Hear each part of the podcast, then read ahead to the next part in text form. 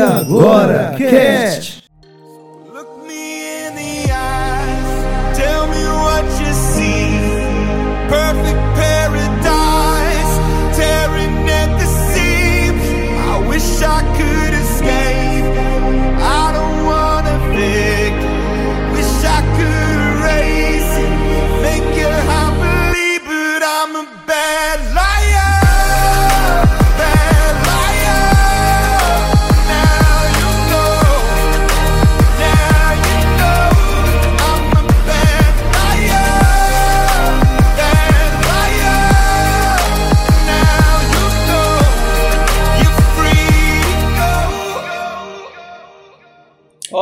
Sejam boas a hora e a situação que estamos ouvindo, meus caros amigos e amigas verdadeiros. Hoje nós vamos estar falando sobre um tema muito interessante. Nós vamos estar falando sobre o inverso da verdade. Nós vamos falar sobre mentira. Certo? Meu nome é Jonathan Freitas e, como já diria um velho alemão chamado Joseph Goebbels, uma mentira dita mil vezes torna-se verdade. Olá, bom dia, boa tarde, boa noite a quem nos estiver ouvindo. É, meu nome é Jorge e a mentira, eu não sei quem disse isso, mas eu acho a frase genial. A mentira é a verdade que não aconteceu. Olá pessoal, mais é um prazer estar mais uma vez aqui com o pessoal do E Agora Cast. E triste do povo em que é, a diferença entre verdade e mentira já perdeu o sentido. Aqui com vocês, mais uma vez, Max Castro. E esse é o melhor podcast com as cabeças mais inteligentes. E eu abandonei o alcoolismo. Foi ótimo, começou com uma boa mentira, né, Max? Essa foi boa, viu? Gostei. Sejam muito bem-vindos, galera, para mais um E Agora Cast. Qual é o seu ponto de vista? E o tema é bem interessante. Agora, a Cast Filosofia de hoje vai ser sobre mentira, né? O inverso da verdade. Nós estamos aí com Jorge Luiz participando aí com a gente, falar um pouco aí, nosso cientista político de plantão. Nós temos Pedro Fontinelli, nosso professor de filosofia, e o Max Castro, nosso filósofo de mesa de bar. Então nós vamos começar, né?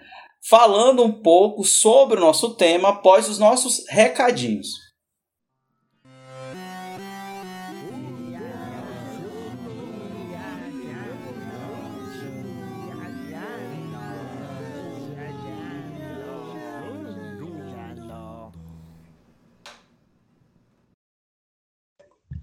Oi galera, tudo bem com vocês? Eu espero que sim.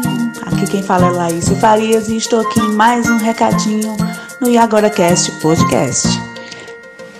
Primeiramente gostaria de agradecer aos nossos padrinhos, né? o Mário da Meg Ótica.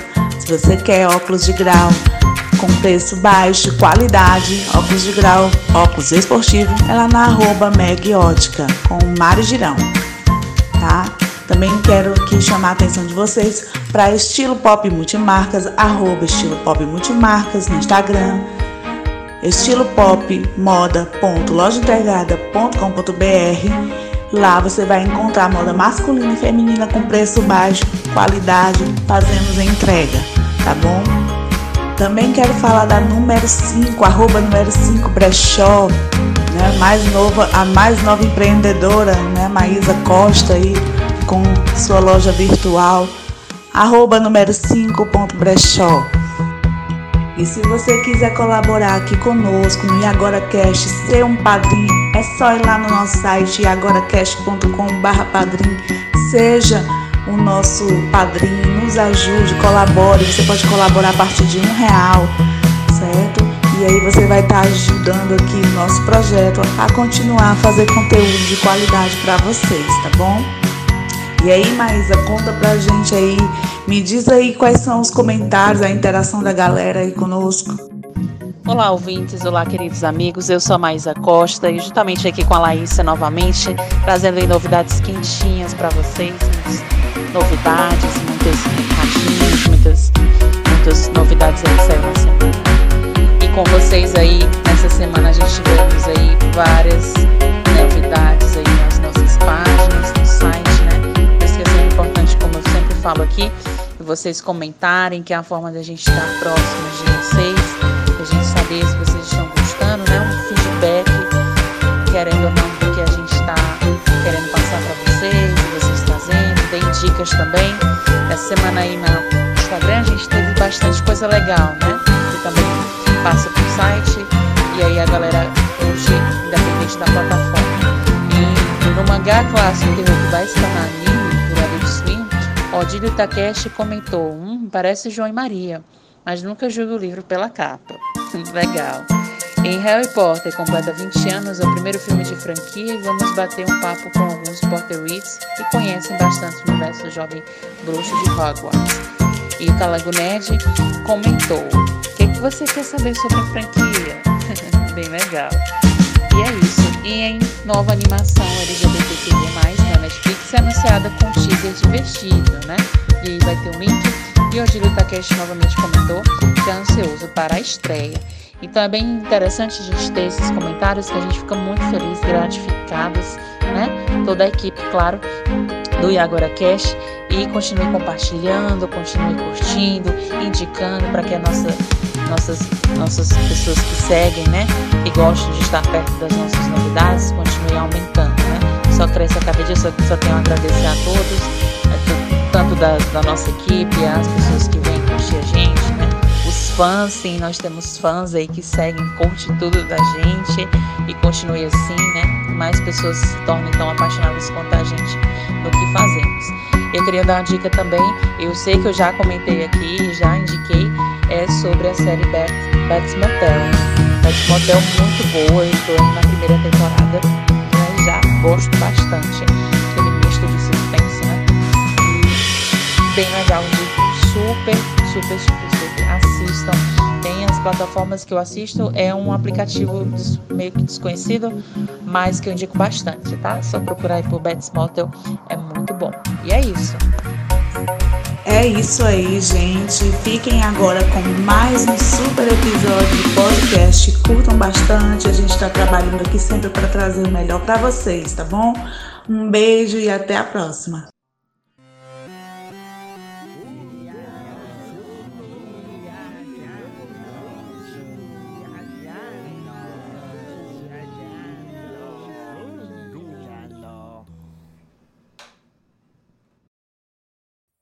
Beleza, esses foram os nossos recados. Vamos para o nosso bloco 1 sobre mentira. O que, que é, afinal, o que é a mentira? Quem gostaria de fazer uma breve explanação sobre isso? Uma definição rápida sobre mentira? Ah, eu posso começar. Eu posso começar dizendo que é o oposto da verdade, mas como nós vamos ver ao longo do programa, depois é, é óbvio que os meninos aí vão vão discorrer melhor, né, de forma é, até citando a raiz semântica da palavra e tudo, mas eu não vou me prender a isso, eu vou dizer só que ao longo do programa vai ficar óbvio que a, a mentira e a verdade são facetas, uma se, se sustenta com a outra, na outra, né? As duas andam de mãos dadas e ela é extremamente importante. Nós vamos ver que a mentira é de fato necessária, né? Nós vamos ver nesse programa que eu tenho certeza. E a mentira, tem sim mentira grande, mentira pequena. Eu vou falar disso também ao longo do programa, mas é, de forma bem simples e resumida, a mentira ela é a, a ausência de verdade. Então, não é só, só, só a ausência de verdade. A mentira, nós, vamos ver que ela é, é digamos assim, uma sofisticação da linguagem. É o que eu também vou falar. Mas eu vou deixar os meninos falarem aí. Eita, nós já começamos com o advogado do diabo defendendo aí o ponto de vista, defendendo a mentira. Pedro ou Jorge, gosta de falar? Bom, deixa eu, deixa, deixa eu ir primeiro que o Pedro, e aí o Pedro, o Pedro vai, com certeza vai rebuscar, vai rebuscar mais o argumento. Eu, eu quando eu fui é, informado do Jonathan acerca do tema do, do, do podcast, eu fui, eu corri no dicionário, né, no, no Ruais, né, para saber o que é que o, o pai dos burros, né, que é como ele, como ele era chamado, é, como é que ele define mentira. Ele fala assim, a afirmação de algo não verdadeiro para enganar ou iludir alguém. A segunda definição, o que tem aparência de real, ilusão E a terceira é, é uma, uma, parte mais informal que ele bota aqui é pequena mancha, mancha branca nas unhas. Mas eu digo assim, a, a, a mentira né, e a meia verdade parece ser a mesma coisa. Né? O, que, o que faz com que eu volte ao que eu falei no começo do, do, do programa, que é a mentira, como diz aquele ditado popular, é a verdade que deixou de acontecer. Né? O problema é, é que às vezes, às vezes ela é um, colocando assim na perspectiva social, né, ela é um mal necessário. Né? Infelizmente fica difícil, é, mas a gente vai elaborar ainda o tema, né, quando a gente chegar na parte religiosa, vai ficar difícil quando vem uma lei mosaica e diz não, não mentir, e aí às vezes você percebe que mentir é, pode ser, por exemplo, a diferença entre a vida e a morte. Mas deixa o Pedro falar melhor. Bem, é, primeiro assim, a mentira é um conceito que ele é negativo, né? Então, ele só existe em oposição a, a outro conceito que no caso seria a verdade, né? Então, para a gente compreender bem o que é mentira, a gente precisa necessariamente é, compreender um pouco sobre o conceito de verdade, né? E ah, estudando um pouco sobre esse conceito ao longo da história, nós vemos que ele sofreu algumas modificações. Né? É, inicialmente, vou pegar aqui o, o conceito de verdade para os gregos, né? porque vou tratar aqui principalmente o conceito de verdade filosoficamente, né? É, é, no sentido religioso, também cabe a gente perguntar aqui nas várias religiões, também faz parte da, do, do, nosso tema aqui hoje, né? Mas começando aqui com a parte mais filosófica, né? A gente é, pode fazer um retrospecto aqui até a Grécia Antiga, onde surgiu a filosofia. Lá eles trabalhavam com, com o conceito de verdade como aletheia. Então, aletheia é uma, é uma palavra também é baseada numa negação, onde a né, é o prefixo de negação e, e letheia seria o oculto. Então, a verdade é aquilo que não está oculto. E a filosofia surgiu justamente para desvelar, né? ou seja, para revelar. Então, é, é, daí que, por exemplo, Aristóteles diz que a verdade, a, a filosofia nasce do assombro diante daquilo que está oculto e da vontade de querer desenco desencobrir, né? Revelar.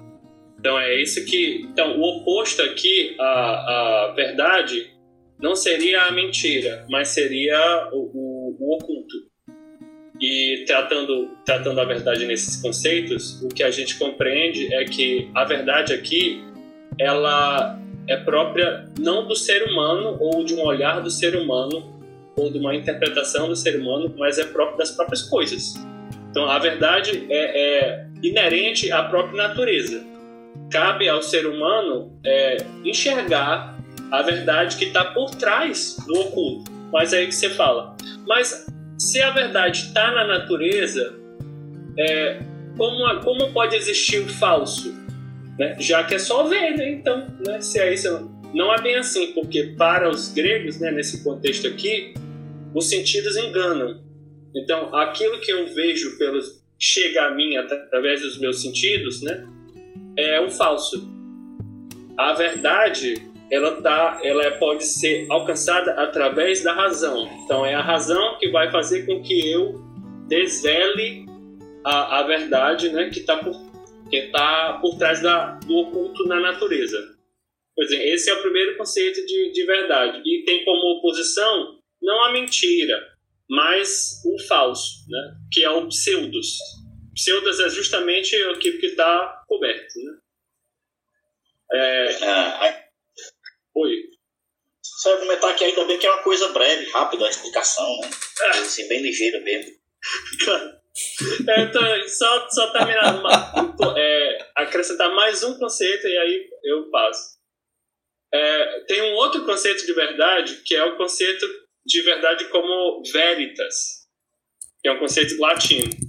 Esse sim, ele não se refere à verdade da coisa, ele se refere à verdade da linguagem.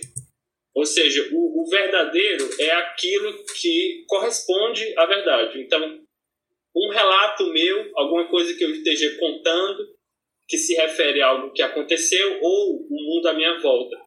Se, a, se o que eu falo corresponde exatamente à, à própria natureza ou a, a, a, um fato que aconteceu, é verdadeiro. Né? Se não corresponde, aí cabe uma distinção. Se aquela se, se a não verdade do que eu falei é inocente, digamos assim, involuntária, aí eu posso chamar de, de falso, né? Simplesmente. Ou seja, que não é verdadeiro. Mas se há intenção de enganar, aí eu, aí eu qualifico como mentira. Entendeu? Então, essa ficaria a distinção, essa contextualização filosófica do conceito de verdade e mentira. E aí a gente pode fazer depois a, a mentira para várias correntes filosóficas ou, ou filósofos né, ao longo da história da filosofia. Pinóquio, por que não foi para a escola? Escola? Bem, eu. Vamos, eu... Pinóquio! Vamos, conte a ela! Eu ia indo para a escola, mas encontrei alguém. Encontrou alguém? É, dois grandes monstros de olhos verdes. Ora, eu. Monstros? Você não teve medo? Não, senhora, mas eles me amarraram num saco. Ora, não diga. E onde estava o senhor Grilo? Grilo? Ei, não me meta nisso, hein? Amarraram ele num saquinho. Não. Sim. Como você escapou? Não escapei. Me transformaram em lenha pro fogo. Oh, oh, veja! Meu nariz! Que está havendo? Talvez não tenha dito a verdade, Pinóquio. Talvez? Mas eu disse, palavra por palavra. Oh, por favor, ajude-me. Eu peço desculpas. Está vendo, Pinóquio? A mentira vai crescendo, crescendo, até que aparece como o nariz do seu rosto. Ela tem razão, Pinóquio. É melhor ser honesto. E, e quanto às causas, o que que enseja a mentira no comportamento humano? Eu posso falar? O que, que vocês acham? O que, que você acha, Marcos? Certo. A mentira, ela é inerente ao homem, à humanidade. Sempre houve é, mentiras e ao longo dos, dos séculos em que o homem ele foi desenvolvendo a, a sua linguagem, é, essa foi ficando cada vez mais sofisticada. Então, é, o, o, nível de, de, de mentira, de uso da língua para enganar, para dissimular, também aumentou. Então, assim, é, é do homem mentir. É, e, e, eu vou defender, né? É óbvio que não sou nenhuma autoridade no assunto, é necessário talvez um estudo muito muito é, aprofundado de antropologia para defender isso que eu vou falar, mas assim, para mim tá sem muito estudo, mas tá bem óbvio que isso faz parte da própria evolução do homem, né? Até mesmo da, é, da de, de ele manter-se, né? Vivo. Quantas vezes uma pessoa não precisou mentir para poder sobreviver e salvar pessoas que amava, né? Na natureza, é, tem um mimetismo das criaturas e com relação ao, ao homem, a sua vivência social, é óbvio que ele vai dissimular ou esconder, encobrir coisas para se safar de muitas situações, ou mesmo para dominar o outro. E essas mentiras, né, a gente está falando aqui de uma mentira que são sociais de, de todos para todos. Mas a gente também pode aqui depois separar as mentiras que existem para si mesmo, né? Que é uma questão que a filosofia trata muito também disso. Quando você é, cria mentiras ou, ou dispositivos para que você possa manter até mesmo a sanidade mental. Muito ou bom. Você possa, ou você possa prosseguir né, na, na sua caminhada com, uhum. é, já em uma sociedade doente, né? E você se manter também é, até a salvo de algumas contaminações da sociedade, você já criar outras muletas metafísicas, né? Para poder separar-se como um indivíduo, né? dessa sociedade que também é mentirosa. Aí você já passa a ser também um mentiroso dentro de uma sociedade mentirosa. Né? Então são as duas mentiras aí, as mentiras sociais de todos para com todos e de você para com você mesmo, né? Porque a gente esconde, né, nos nossos porões, é, no subconsciente, muitas coisas que talvez machucam, né, machuquem. E aí, para a gente poder lidar com isso, a gente vai criar mecanismos, né? E aí, a linguagem, ao longo do, dos séculos, né, dos, os povos eles foram utilizando essa linguagem, como os próprios gregos, né? Para poder é, lidar com tudo isso, trabalhar isso, dissimular, convencer, né? Sobre é, o, o seu ponto de vista do que seria a vida melhor. Então, vou passar a palavra aí, que senão vou falar demais e a gente. Muito, do, do... muito bom, Max Pode? Castro, muito bom. A psicologia indica que as causas de mentir, ou principais motivos que levam as pessoas a mentir, são autodefesa devido a uma baixa autoestima, né, muitas vezes causados por ansiedade e depressão, também controle. As pessoas têm uma necessidade de controlar situações ou contrai, controlar emoções, mesmo que sejam de si mesmas, medo disse de algumas situações, necessidade de inclusão ou aumentar a verdade. São vários, esses são os principais motivos que levam as pessoas a mentir, de acordo com a psicologia. E conforme o Marx falou, é, quando a pessoa passa a mentir para si mesmo e essas mentiras interpessoais, elas intropessoais, né, passam também a se tornar interpessoais entre outras pessoas e elas to tornam-se um vício, ela então desenvolve algo chamado mitomania, que é uma síndrome também estudada pela psicologia. Mas eu queria também falar com o Pedro, que o Pedro ele nos, nos esclareceu o conceito de mentira e de verdade numa análise, numa ótica epistemológica. Mas enquanto numa, numa visão ética, Pedro, que também vai, vai cair aqui no social que a gente está falando. Bem, quanto à visão, à, à, ética, né, que é uma área da filosofia que trata sobre é, como, como pensar acerca do agir humano, em termos de o que deve, é, o que pode ser feito e o que não deve ser feito. Né? É isso que trata a ética, né? trata do agir. É, trazendo, fazendo uma leitura histórica desse conceito, a gente pode é, compreender como surgiu a, a sociedade, os problemas que ela enfrentou e a forma pela qual ela, ela, ela, ela escolheu é, encontrar soluções, né? lidar com esses problemas todo tipo de convivência humana vai trazer problemas, né?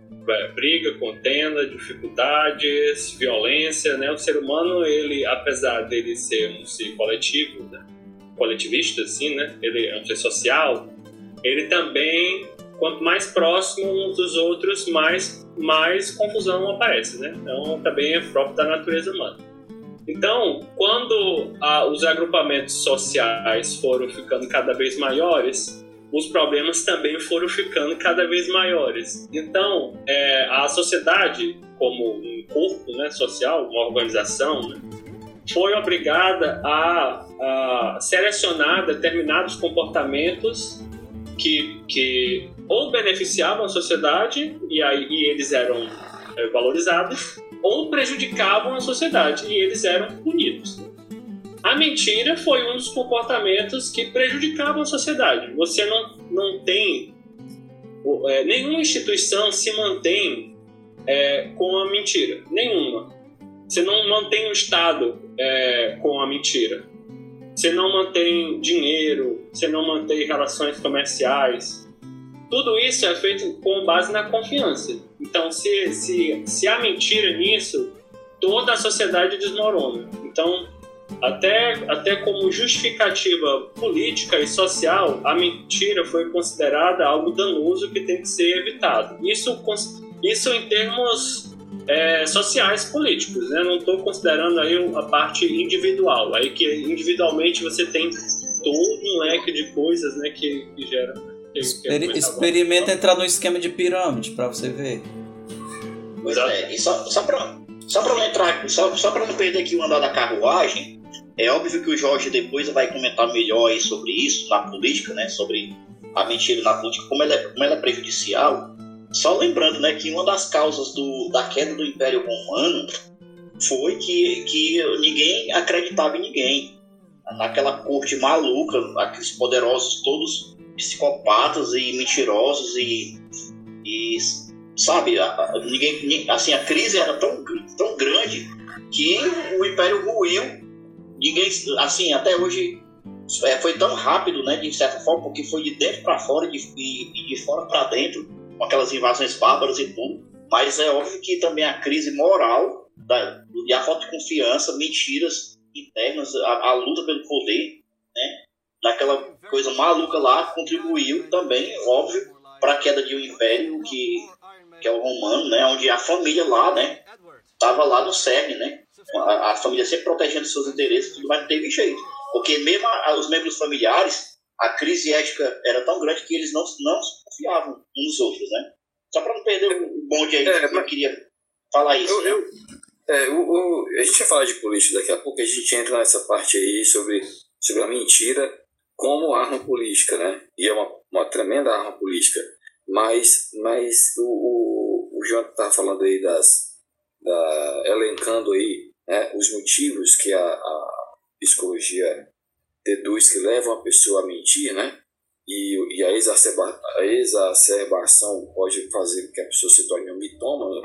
Eu, eu, eu, eu costumo lembrar sempre é, o seguinte, já que aí o, o Pedro depois comentou que a, a, nenhuma instituição é, é, se mantém é, viva né, com, tendo a mentira, aceitando a mentira. Né? Isso não, não é possível. Aí o João acabou citando o caso da pirâmide. Mas realmente, o senhor bem para pensar, né, a partir do momento que você tem o modo de produção capitalista, que é o modo de produção que nos governa, né, é, ele não consegue se manter é, tendo a mentira como, como aceitando a mentira como, como uma coisa comum. É impossível. Tanto é que todas as vezes que se tenta fazer uma o que eles usam né, na economia como flexibilização, vamos aqui flexibilizar, é, em outros termos, você pode mentir à vontade, pode enganar os outros à vontade que o Estado vai fazer de conta que não houve. Acontece um colapso financeiro muito em breve. Aconteceu isso em 29, aconteceu isso em, na crise do petróleo, aconteceu isso em 2008. Então, sim, você não tem como é, aceitar uma coisa dessa como normal, por quê? Porque é uma convenção social de que é, ninguém gosta de ser enganado. Ah, você, alguém pode até gostar de enganar, mas eu tô para conhecer alguém que acha bom ser feito de trouxa. Eu sinto muito, eu acho que não pode até existir essa pessoa. Essa pessoa precisa de um acompanhamento é, psicológico para saber o que está acontecendo. Né? É, mas assim, não tem como. Então, é até quando você fala com, com economicamente, o modo de produção capitalista, né, para que ele funcione bem, ele precisa primeiramente de um Estado né, bem montado, porque não existe o capitalismo desenvolvido sem Estado bem montado, e não tem como você aceitar é, a trapaça, a mentira, a, tá? o dedo na cara, entendeu? Não tem como aceitar isso porque se você fizer isso, o próprio sistema colapsa, entendeu? Tanto é que, brincando agora, brincando, falando sério, né? Há uma, uma, uma, uma anedota que diz que é, os comunistas não, no século passado, toda vez que eles queriam desestabilizar um país, eles faziam o quê? Né? Faziam com que o capitalismo corresse mais frouxo, com que a enganação corresse mais frouxa. É claro que eu não acredito que isso era possível, acho que isso está mais na, na área da lenda. Mas eu, eu é, vejo claramente que não é possível você aceitar a mentira como uma coisa comum, né? E, depois, e, e achar que você vai ter progresso com isso. Não, e isso não tem nada a ver com, com, com é, religião ou é, viés cristão, nada disso. Eu acredito que realmente o ser humano não aceita. Ninguém gosta de ser feito de trouxa. Acho que o Pedro quer falar alguma coisa. É, é, na verdade é, é, isso daí. Então, com base, com base é, na mentira, você, você não consegue manter uma sociedade. Ela toda entra em colapso, incluindo toda a administração pública, o sistema financeiro, as relações entre as pessoas. Você não mantém nenhuma família com base em mentira. Todo mundo. É, eu ia falar exatamente isso. Eu ia falar exatamente isso. Só que eu não, não, vai lá, Jota. Vai lá.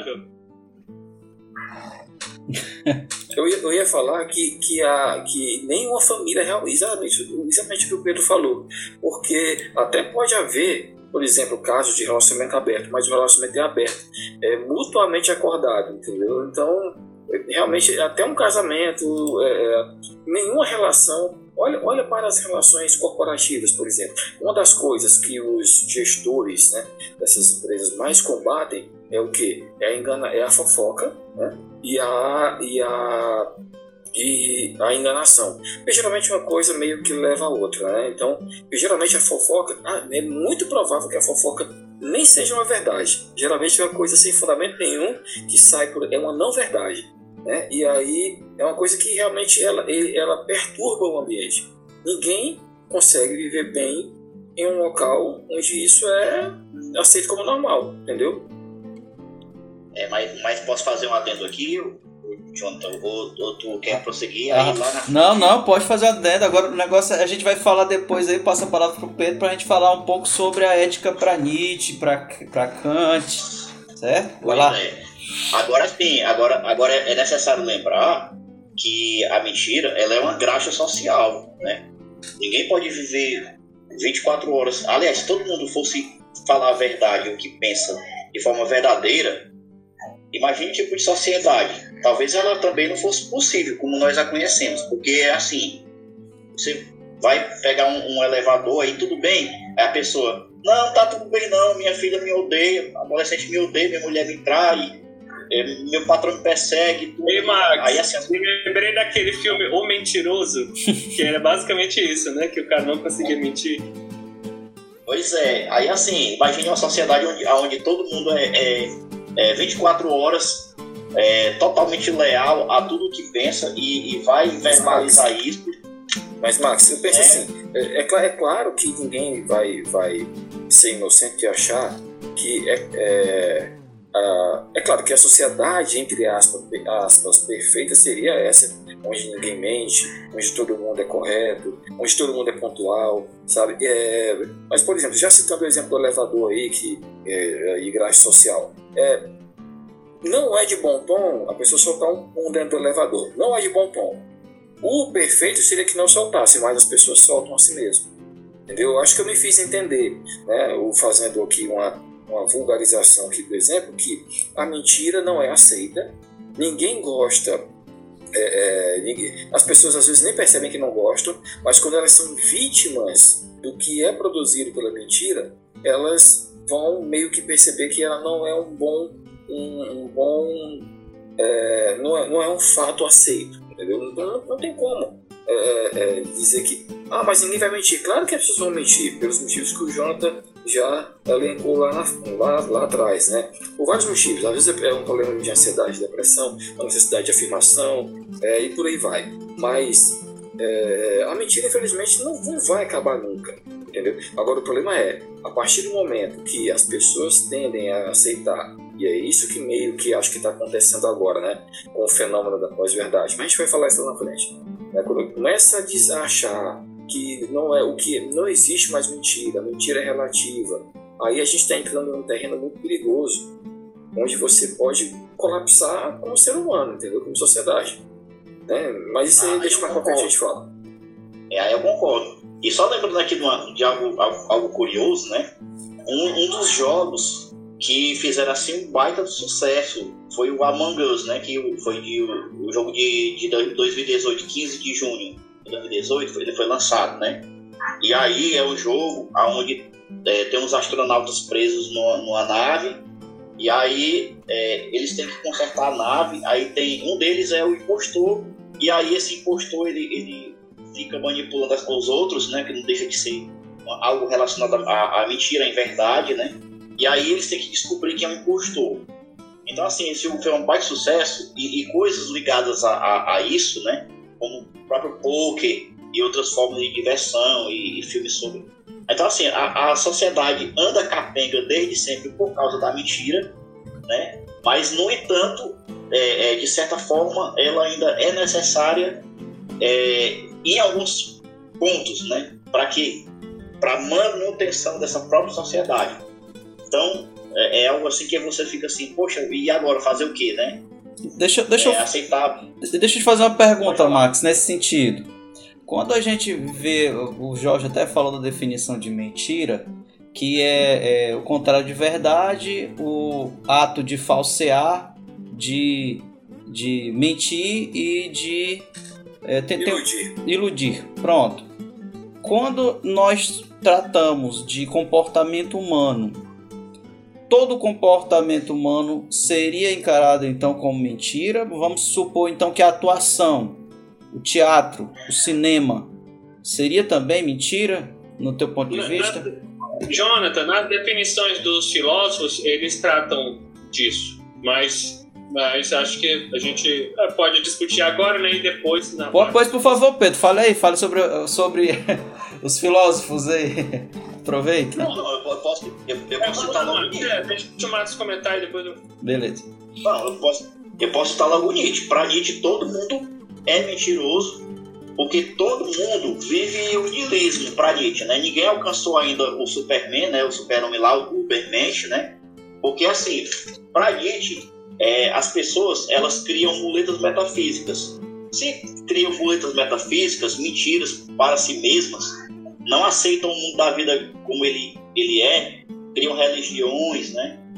É, que que para Nietzsche, os religiosos, os nihilistas, eles são, por definição, né? Os impotentes e não os potentes, né? Aqueles que não precisariam de nenhuma mentira. Então, assim, para Nietzsche, todo mundo está mentindo, desde sempre, né?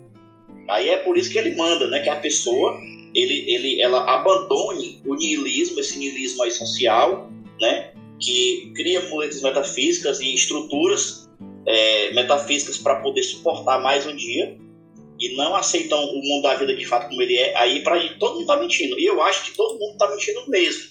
Porque Hum. é, quem é você de verdade, né? Isso, Você, se- de, você quem é você? É, é muito complicado. isso sabe? seria mentira então. Atuação, ficção, imaginação humana que, que dão, loca, dão respaldo a toda a arte, por exemplo, seria mentira. Porque são muletas metafísicos, é isso? É, pra, Acho que o Max está querendo dizer que tudo é mentira. Inclusive aquilo que você diz que, é, é- que realmente aconteceu, e não só ficção. né? A- Até aquilo que é não ficção seria mentira.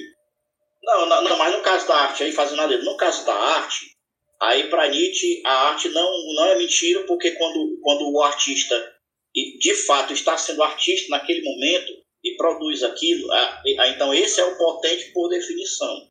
Porque ele é o, nesse momento, nesse momento, ele está sendo de fato ele e ele está sendo potente, né? Aí ele, ele não ele não não é aquele que reage, ele age, né? Aí a gente encontra respaldo nesse argumento Nietzsche, porque tem o- o- os, os artistas de fato, né? Que, que, que ninguém vai é, de fato copiar, né? Copiar as obras dele, como por exemplo, né? O, é, pintores famosos aí, né? Como o, o Rembrandt e, e por aí vai, né? O- os escritores da vida, como Machado de Assis, que ficam para a história, esses caras aí são os potentes, né? As- nesse momento da, da criação da obra, aí eles estão no papel de, do, do Ubermensch, eles estão trilhando a, a, a linha, né? Entre o, homem e, e o super-homem, né? Para Nietzsche, para Nietzsche, tô falando de Nietzsche.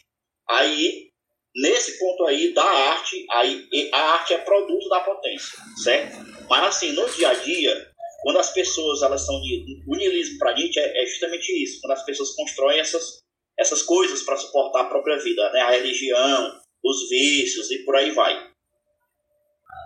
Cara, antes que o Pedro é, fale sobre a definição dos filósofos, agora a gente falando sobre o Nietzsche e a definição de verdade que ele e mentira que ele vai trazer na obra dele, que ele vai discutir na obra dele, Uhum. e vendo agora a explicação que o, o Marx falou, eu nunca tinha pensado, nunca tinha olhado dessa maneira. Agora eu fico começando a entender por que é que ele, que ele enlouqueceu. Dizem que foi por causa da sífilis.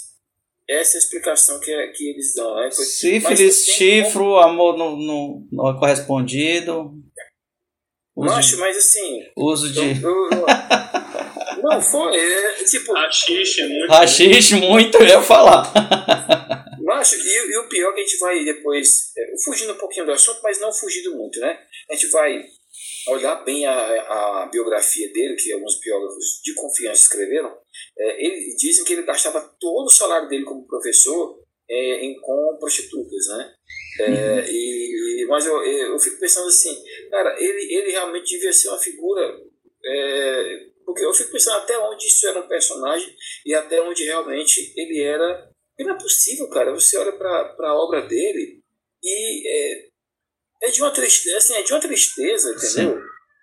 Que, que é, é uma coisa que, tipo assim, você tem que. Aquilo ali devia ser proibido. Alguém com. Eu tô brincando, tá? Isso aqui é brincadeira.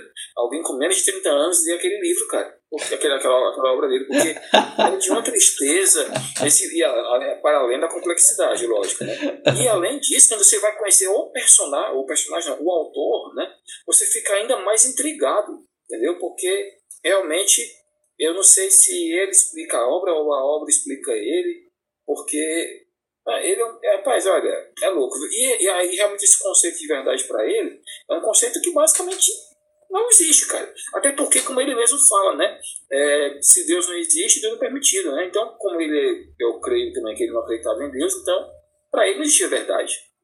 Na verdade, Jorge, é, em 1873 ele escreveu uma obra chamada Sobre a Verdade e Mentira no sentido extramoral, onde ele vai então concluir que as falsas moralidades funcionam mais como uma prática de uma ética de mentiras do que de virtudes autênticas.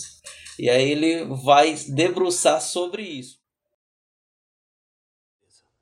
Esta manhã está sendo muito difícil e nossa família tem muitas coisas a resolver. Portanto, se o senhor não se incomodar de dispensar Sloan, eu agradeceria muito. Uh, é, claro, claro. Eu ficarei feliz em ser útil, mas vai ter que produzir um defunto e depois. E eu dispenso Slow. Mas primeiro eu quero ver a avó morta. Ed? Está tudo bem, Grace. É Ferris Bueller, aquele demônio. Eu vou ficar aqui sentado e assistir de camarote a queda dele. Ah, desculpe, mas você disse que quer ver o corpo primeiro? É, foi isso mesmo. Traga os ossos da velha que está morta até aqui e eu dispenso a sua filha. Nova política escolar. Ela era sua mãe? Não, mãe da minha esposa. Escritório do Sr. Rooney? Aqui é Ferris Bueller. Eu posso falar com o Sr. Rooney, por favor? Obrigado. Uh,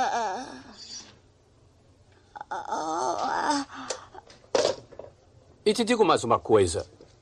Não estou me importando se você concorda com a minha política. Então venha até aqui e resolva no braço. Eu vou quebrar a sua cara. Ed! Seu maldito! O quê? Ferris Bueller está na linha 2.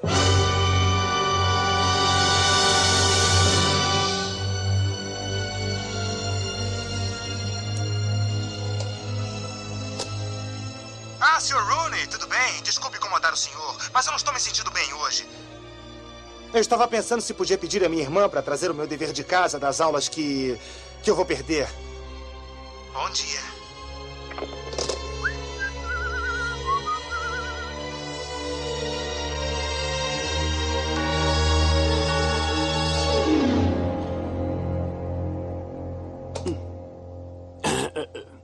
Sr. Peterson, eu.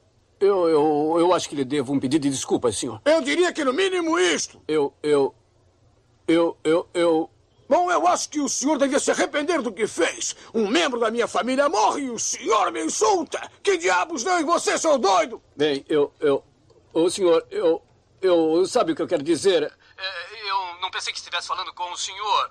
Uh, sabe, meu senhor, eu jamais o insultaria dessa forma deliberadamente. Eu mal posso lhe dizer como estou envergonhado. Eu estou envergonhado. Vai lá. É? Com perdão da palavra, mas o senhor é um saco. Vai. O que você quer? Um saco! Sim, absolutamente correto, senhor. O senhor acertou bem em cheio. Vai buscar a garota já. Não vai ficar assim. Está me ouvindo? Claro, e bom som, senhor Pedro. Vai buscar... E me chame de doutor, maldito seja! Sim, doutor. Sim, doutor, doutor. Uh, uh, vai, onde... É melhor controlar seu palavreado, imbecil, e se lembrar sempre quando estiver falando comigo. Bueller. Ferris Bueller. Uh, não, não, não, olha, pera, eu tô com medo. E se ele reconhecer a minha voz? Impossível, você está ótimo. Não dura? Uhum. É... assim, eu fiz uma. Um, porque você, na pauta, né, colocou vários filósofos, e aí eu coloquei na ordem cronológica. Pois, né? pois- o Nietzsche tá por último. Beleza, Ele é pode o falar. recente, né? É, pode falar então sobre os, os anteriores, então. Ah, pois, pois, fale, pois fale sobre. Então, começando do início, é, que o, o Jonathan pediu sobre Kant, né? É chato demais. Mas Não, pode- cara, tem, tem, tem outro, tem outros, não é só o Kant, não. Tem também um que é mais chato ainda, que é o Tomás de Aquino. Claro, tinha que ser católico, né? Aí, aí é Ryu e Ken, é Ryu e Ken disputando, né? Porque um leva um Hadouken e o outro solta, o outro leva o Hadouken, porque os dois realmente são tá aí, é um, é um páreo duro de chatice. Mas a, é, é a Kant, né, é, é a ética cristã, né, em última análise, né? Não tem muito... Não é não, viu, bichão? Pois aí tá muito enganado. Eu, eu- não, eu- ele constrói um monte de coisas. Ele- cara, ele, é, ele, é um, ele é um cara que, que fala muito bem, constrói um argumento, usa, ele usa muito, muito, ele manipula muito bem as palavras. Mas a última impressão que eu tenho é que, é, é que a, a, a ética dele, a verdade dele, as coisas dele, sabe, tudo, tudo leva para esse lado aí mais cristão da coisa. Mas beleza, depois, depois falei que, que você, que, como é que você fa- falaria sobre o Kant então? Pronto. É, então, é, eu vou fazer comentar um pouquinho sobre os outros, né, rapidinho. Não, realmente não tenho muito tempo para falar, né, mas vamos falar só rapidinho da, dos sofistas, né, que não tem na pauta, mas eu acho fundamental quando se fala de mentira, né, comentar aqui os sofistas, né, que tem uma importância fundamental na história da filosofia e eles rompem justamente com essa diferença de, de, de verdade e de mentira, porque você não pode nem acusar os sofistas de promoverem sofistas para, né, pra, só para é, introduzir o assunto, né? Eram grupos de pensadores, de filósofos na Grécia antiga que não tinham não tinham localização fixa, então eles ficavam vagando pelas pela pela Grécia, né? É, vendendo seus serviços é, para jovens da aristocracia. Então, eles eram como se fossem os primeiros advogados. Eles eram era um misto de professores que eles ensinavam também na Grécia antiga. Uma das coisas fundamentais que, que, é, que todo jovem precisaria, todo jovem cidadão, né, ou seja, de boa família, aristocrata, que ia compor um lugar importante lá na polis, na administração da cidade, era fundamental é, as, as famílias né, educar os filhos para como falar bem, como argumentar, como saber interpretar um argumento, então como defender o seu ponto de vista. Então, os sofistas eram os encarregados de ensinar isso né, para os jovens. Consequentemente, eles, eles eram um, um- formavam uma corrente de pensamento que colocava a importância é, máxima na capacidade de argumentação. Então, para eles, não existia propriamente nem verdade nem mentira. Existia alguém que sabe é- é um argumento é um, um- alguém que consegue argumentar de maneira competente e alguém que é incompetente. Então, o mentiroso aí, na verdade, é alguém que não conseguia convencer os outros do, do próprio pensamento, para os sofistas, né? Então, com uma boa argumentação, não existe mentira. Você consegue convencer todo mundo de qualquer coisa. Inclusive, tem passagens muito interessantes né, na- na- nas obras dos sofistas, né, que sobreviveram até chegaram até nós, né, onde eles fazem argumentações brilhantes, assim, que conseguem convencer eles com a mesma facilidade que eles fazem você convencer você de uma coisa, eles eles fazem logo em seguida convencer você do contrário, assim, com, a, com a mesma facilidade, assim, naturalidade. Então, para eles não existia nem verdade nem mentira, existia a capacidade de convencimento ou não. Então, isso é importante se colocar, destacar esse conceito dos sofistas. Né? Aí, logo em seguida, inclusive, é, assim, infelizmente, acaba que hoje em dia a gente está vivendo um pouco uh, o tempo dos sofistas, né? A gente... Mas vamos comentar isso mais à frente, né? A questão lá das fake news e tal. Aí, na, rumando né, na história da filosofia, dando um salto grande, assim, né, saindo da Grécia Antiga para a Idade Média, lá pelo século XIII, nós temos Tomás de Aquino. Nós vamos começar aqui uma, uma sucessão aqui de, de pensamentos filosóficos, né? É, Tomás de Aquino, Rousseau, Kant e Nietzsche. É, tirando Nietzsche, né, esses, é, esses três filósofos aqui, eles tratam justamente dessa. Da, to, todos concordam que a mentira é algo errado, né? Ponto. Né? É algo que é, você não deve, não deve promover. Contudo, existem determinadas situações onde a mentira é, é, traz algum benefício, ou pelo menos não gera nenhum dano. Então, basicamente, todo, todo o, o, a diferença entre esses três filósofos aqui que eu comentei é na, na classificação de, desses tipos de mentira. Né? Cada um considera de um jeito ou de outro. Né? Essa, essa questão da, da mentira mentira não danosa, assim, né? é isso que vai diferenciar o pensamento de um de outro. Para Tomás de Aquino, é o pensamento, ele, né, Tomás de Aquino é, o, é um dos pais da Igreja Católica, né? então é um dos doutrinadores da Igreja Católica. É ele, é ele junto com o Santo Agostinho que deram as bases para o pensamento filosófico que a Igreja Católica usa até hoje. Né? Então, na obra dele chama Suma Teológica, ele, ele classificou é, a mentira em dois tipos. Tem a mentira maligna, que, eu, que ele chamou de perniciosa, que é essa que causa dano aos outros. Mas tem também, até Tomás de Aquino considerou que existiam é, mentiras com finalidade benigna, que eram aquelas que, que geram, que, que, que trazem algum benefício a alguém ou pelo menos não gera nenhum dano, que eles chamam de mentira útil. Ou oficiosa. Né?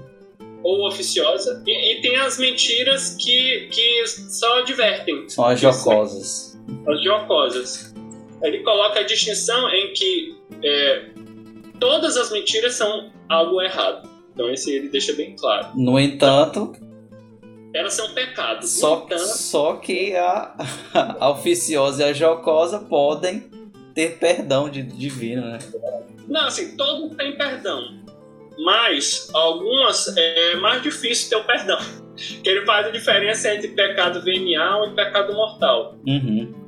As mentiras benignas, né, que não geram nenhum dano, ou, ou, ou pelo menos ou trazem algum benefício, ou divertem, são, são pecados veniais. Então é um pecado muito leve que não precisa muito. Eu não sei muitos detalhes, não fiz o catecismo, então não sei. Mas a, a, a, a violenta mesmo é essa maligna, que é considerada, que traz dano a alguém. E é considerado um pecado mortal. Ela tem perdão, então tem, você tem que fazer lá, buscar o padre, se confessar, fazer os sac sacramentos lá, né, para ter o perdão. Pronto, aí é, o próximo na linha é o, o Rousseau, uhum. que, que também tem alguns pensamentos que, de certa forma, eles complementam o do Tomás de Aquino e acrescentam mais, assim, só destacando, Tomás de Aquino, ele, ele tem esse Suma Teológica, de onde eu tirei isso aqui, ela tem mais de 4 mil páginas. Então, é muito mais complexo o pensamento do Tomás de Aquino, mesmo em relação à mentira, do que eu coloquei aqui. Tem várias outras diferenças, a, a, a, diferença que eu coloquei aqui é da mentira, a classificação da mentira quanto ao nível de culpa. Essa é que eu pensei. Mas tem outros tipos de classificação. Né? Então, que não, não, não tem espaço aqui para colocar e também ninguém está em aula de teologia aqui também. Então, só deixando bem claro né, que o pensamento dele é muito mais amplo em relação à mentira. Agora, em, em termos do, do, do Rousseau, ele, o texto que ele trata de mentira é um texto bastante curioso, chamado Os Devaneios do Caminhante Solitário. Que é um, ele já escreveu já na velhice, onde ele fazia os passeios, né, que ele gostava muito de passear na, na natureza, assim. Muitos filósofos tinham esse hábito, né, o Rousseau também. E aí gera, eles né, produziam boa parte da obra dele nisso, né, assim, caminhando. E, e essa obra específica, esse texto, ele inclusive divide os capítulos em passeio 1, passeio 2, passeio 3. É bem curioso. E na parte da, da mentira, ele, ele faz uma, uma distinção interessante também entre verdades para classificar mentira, né? Ele primeiro classifica a verdade. e ele coloca que existem as verdades úteis, que aquelas que geram algum benefício para alguém ou, ou são importantes para que alguém consiga alcançar ou manter a felicidade ou a verdade ou manter a justiça, são as verdades úteis. E, são, e tem as verdades inúteis, que é aquelas que não, tem, não geram nenhuma consequência. Assim. Não faz nenhuma diferença você falar ou não falar. Aí ele chama de verdade inútil. Então, quando ele não chama de, de, por exemplo, quando você esconde uma informação que ela, que ela se enquadra nessa, nessa categoria aqui de verdade inútil, ele não chama de mentira, ele chama de ficção. Aí eu imagino que se enquadre é, literatura, teatro, né, que até o Jonathan comentou, né, e aí contar o teatro, né, as, ou a literatura, o cinema, né, coisas assim, né não é considerado mentira porque não, não traz nenhum dano para ninguém e nem, e nem é, prejudica a justiça. Porque o, a preocupação do Rousseau não é só individual, não é só em causar danos às pessoas, mas também é o próprio princípio da justiça. Então, é, é, quando a verdade, né, a omissão da verdade não traz nenhum dano, não é mentira, ele só chama de ficção. Já quando traz algum dano, aí ele considera mentira. E esse dano ou pode ser às pessoas ou ao próprio princípio da justiça. Quando a, a, a mentira traz um dano para, para assim, quando a mentira traz um, não traz nenhum benefício, mas traz não traz nenhum dano, mas traz algum benefício a alguém e esse benefício é indevido, aí o Rousseau disse, não traz nenhum dano para ninguém, mas traz um dano à justiça, porque o benefício foi indevido. Aí nisso ele, aí ele chama isso de mentiras oficiosas. Quando o benefício é para você mesmo, ele chama essa mentira de impostura. Impostura. Quando ele traz um benefício para outro, ou seja, quando eu conto uma mentira para beneficiar outra pessoa, o Rousseau chama de fraude. Já quando eu conto uma mentira que traz algum dano para alguém, com o explícito objetivo de prejudicar alguém, ele chama essa mentira de nociva, que é a pior de todas. E ele classifica ela como calúnia. É essa é a classificação do, do Rousseau de mentira. Alguém quer comentar alguma coisa? Show! Tem mais algum filósofo aí? Tem o Kant e tem o Nietzsche. Certo, vá, resume aí o Kant e o Nietzsche para a gente passar para a natureza. Tá, rapidamente, o Kant, só para fazer uma, uma complementação que até o, o, Max falou. O que o Max falou não tá, não tá errado, na verdade. Ele, ele só tá incompleto. Porque, assim, a, a ética do Kant, ela é uma ética chamada formal. Então, toda ela é feita com o esforço de, de, de ser construída sem precisar de nada que a justifique. Ou seja, ela é válida por si. Baseada aí, o Kant vai basear a ética dele na própria razão, que ele chama de razão formal. Então, se eu dissesse que não, a, a, ética do Kant é, é o cristianismo, aí eu estava subvertendo todo o pensamento do Kant. Que eu estava dizendo, não, a base do pensamento do Kant é o cristianismo. Aí não, aí tu matou o Kant. O Kant, toda a trabalheira dele é justamente para fazer uma coisa que se auto-justifique, seja um pensamento autônomo então, é, tira, considerando isso, a, é, essa questão. Seria muito, seria muito engraçado, viu, Pedro? Seria muito engraçado você, é, você conversar com o Kant e dizer: Ah, já sei, você é evangélico, né? Mas, não tá, o que tu falou, Max, não está de todo errado. Na verdade, é uma crítica que você pode fazer ao pensamento de Kant. Pelo seguinte: no pensamento do Kant, o cidadão, o cidadão assim, as pessoas, né? As pessoas em geral, elas devem obrigação é, à verdade, ao fazer o que é certo e o que é justo, independente de qualquer coisa. Porque assim como a filosofia, a, a ética dele, que deve ser feita por ela própria, independente de qualquer coisa, ele também aplica isso para é, a obrigação das pessoas. Então as pessoas elas têm que fazer o que é bom, o que é justo, pelo próprio ato, pela própria bondade, pela própria justiça, independente de qualquer consequência. Então é famosa a, a, a passagem que o Kant ele, ele diz que mesmo, por exemplo, se chegar um, um, um bandido invadir a tua casa com um machado na mão, perguntar se você tem filho e onde é que eles estão, e você tem filho o filho está no quarto lado, você é obrigado a dizer a verdade. Não, nem isso justifica que você minta. Porque a, a, a obrigação de dizer a verdade, pela verdade, é, é um imperativo é, que o Kant chama de imperativo categórico. Ou seja, não, não, não depende de nada é, que não dele próprio.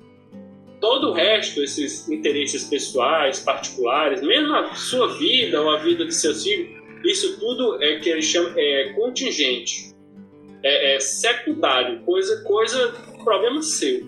A, a, isso é a verdade, tá, deve ser seguido. Diga lá. Desculpa, o que é mesmo imperativo categórico? Então, imperativo categórico é uma das ba é, é a base do, da ética do, da moral kantiana, que ela diz o seguinte: é, agir somente segundo uma máxima tal que esse é o enunciado formal. Agir somente segundo uma máxima tal que possa considerá-la lei universal.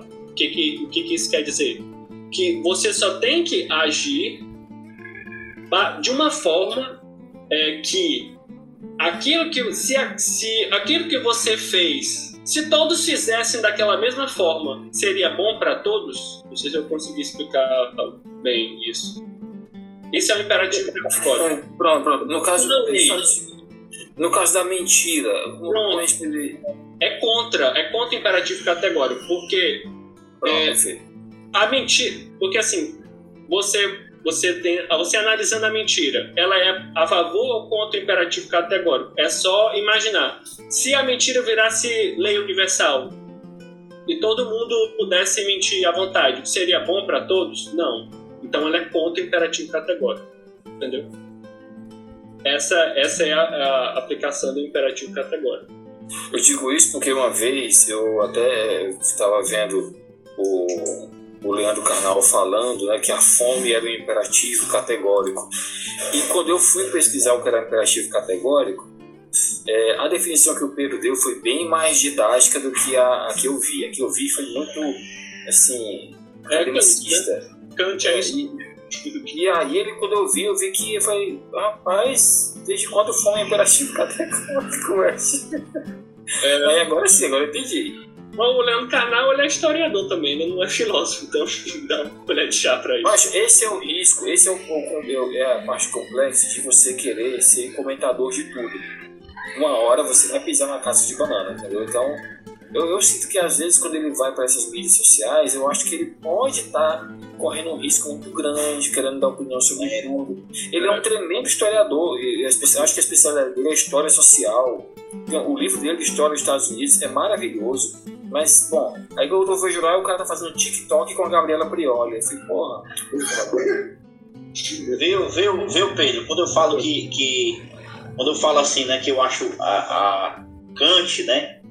A, a conduta dele religiosa é baseado justamente no, no Nietzsche, né? Porque para Nietzsche, Kant seria uni, unilista, né? Um religioso, porque a forma de agir dele, essa forma que, que você não, não pode mudar, tem aquela base lá de, de que você não, não abre mão. Esse tipo de visão, para Nietzsche, é uma visão religiosa, tá entendendo? Por isso que eu falei, que a conduta dele é, é, é, de um religioso, né, nesse sentido. Porque ele não abre mão dos valores. Sim. Ele não abre mão, mão dos valores, né? Não vai abre mão dos valores dele. A, a, tua crítica é muito válida e vai, eu vou comentar ela justamente agora, pelo seguinte. É, a, moral, a moral do Kant era tão rigorosa de um jeito que, não, que, que coloca em, em jogo até a sua própria vida, o seu bem-estar, ele fala: se, se tiver em, em jogo você falar a verdade e a sua vida e o seu bem-estar, esqueça o seu bem-estar. Você segue a verdade e ponto final. Segue a moral, a moral e, e, e ponto final. Aí, que, aí faz-se uma objeção a essa moral kantiana. Sim, mas então quer dizer que um homem pode só fazer o bem e mesmo assim tem uma vida desgraçada, miserável e, e morrer na miséria, isso tem uma vida de sofrimento e desgraça a vida inteira. Aí ele, aí o Kant assim, pode, pode. Não, não, não quer uma coisa, não, não é porque ele vai praticar o bem que ele vai colher algum benefício. É, até porque se ele fizesse o bem só por um benefício, então ele não estaria praticando exatamente um bem. Aí você imagina. Fica, então, pare... Oi. fica parecendo, fica parecendo, Pedro, então, desculpa, é, agora eu entendi o que é que o Marx está falando e o que o Nietzsche falou ao criticar, ao criticar a filosofia de, de Kant. Porque realmente fica parecendo, não sei se quem está falando aqui é um não filósofo, tá, gente? Então, fica parecendo que é, Kant substitui o, o conceito de Deus pelo conceito de verdade, pelo conceito de, de, de razão. De razão, entendeu? Parece que a razão é o Deus dele, entendeu? Fica, parece para mim isso. Então acho que. Mas é. Que... é, né? Não tô errado. Mas aí vem um complemento. Aí vem o, o próprio Kant, ele, ele não é bobo. Né? Então ele incluiu na própria obra dele, na própria moral, que ele, ele, ele, ele desenvolveu num livro chamado Crítica da Razão Prática, os chamados postulados da razão prática, que são os postulados da moral dele, moral kantiana, que são três. Quando eu, quando eu li esse livro, cara, eu bolava de rir, sabe, Pedro? Desculpa te hum. Bolava de rir justamente, justamente porque o, o, o, Kant.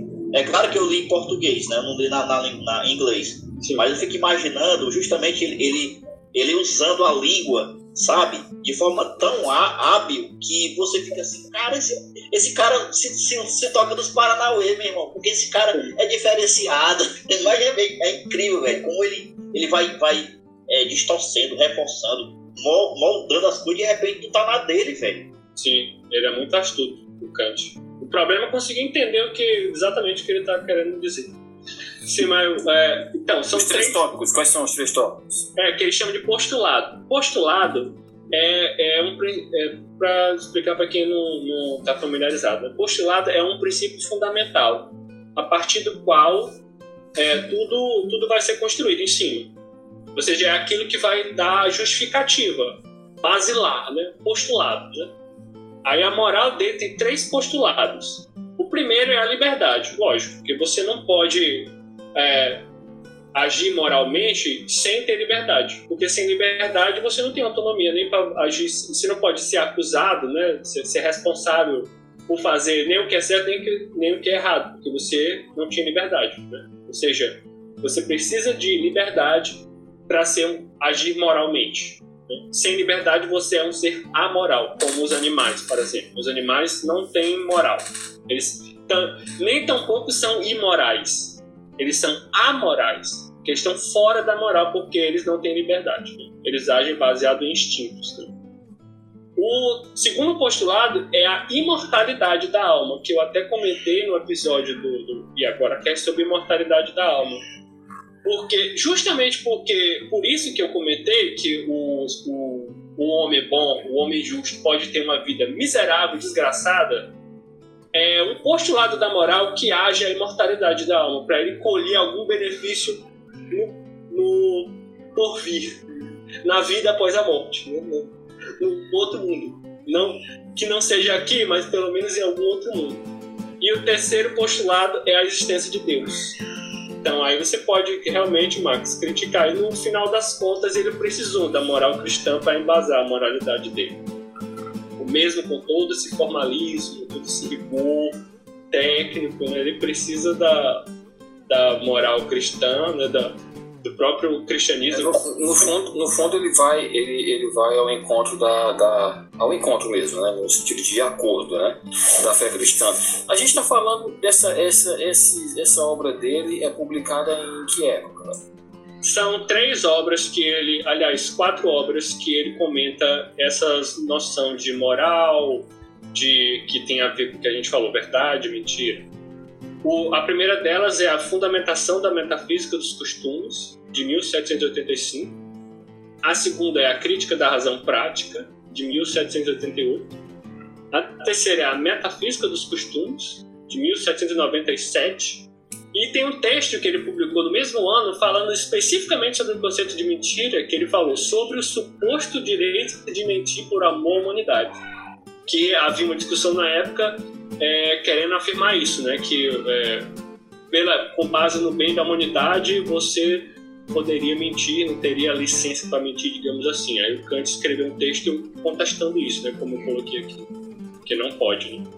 Me tira uma dúvida, então. Eu, eu, eu, eu sou um leitor, é, eu gosto muito do tema da Revolução Francesa. E na Revolução Francesa, durante o período jacobino, né, principalmente né, com Robespierre, ele institui uma religião, a religião da razão. Né? Da razão. Então, é culto, culto ao ser supremo. Sim. Né? que basicamente vai é, continua no Brasil aqui meio é, parece muito com essas igrejas positivistas, né? É. É, mas assim, o culto ao ser supremo parece demais com esse tipo de, de, de filosofia, porque assim, eu, eu, imagino que Robespierre quando vai fazer isso, né, fazer uma religião racional, né, com elementos humanistas no sentido mais estrito senso da palavra eu, eu, eu quero imaginar, eu só não sei de onde foi que ele tirou isso filosoficamente, mas eu tô. Eu, eu, será que não foi daí que ele tirou isso? Porque, assim, é, é muito. É muito. Parece demais, entendeu? Assim, eu, eu não sei de onde.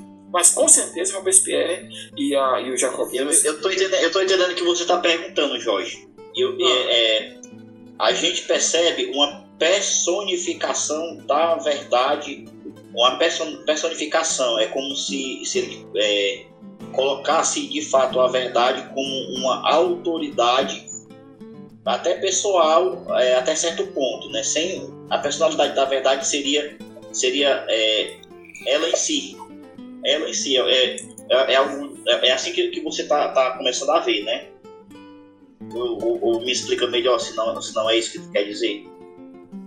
Não, não, o que eu quero dizer é, é porque. Não, é uma divinização da razão, seria algo assim. Exato. Eu sei que isso tem a ver com o iluminismo e tal, e teve uma cacetada de filósofo que vem dentro desse movimento, né? mas eu, é, é, o que eu quero dizer é o seguinte: nem, a gente não costuma ver. Essa, é, a, gente, a gente não costuma ver, eu não, eu, não, eu não consegui ainda ver nenhum reflexo da Revolução Francesa uma religião construída pelo Estado né, para é, adorar um ser que não é, um, não é o Deus católico, entendeu?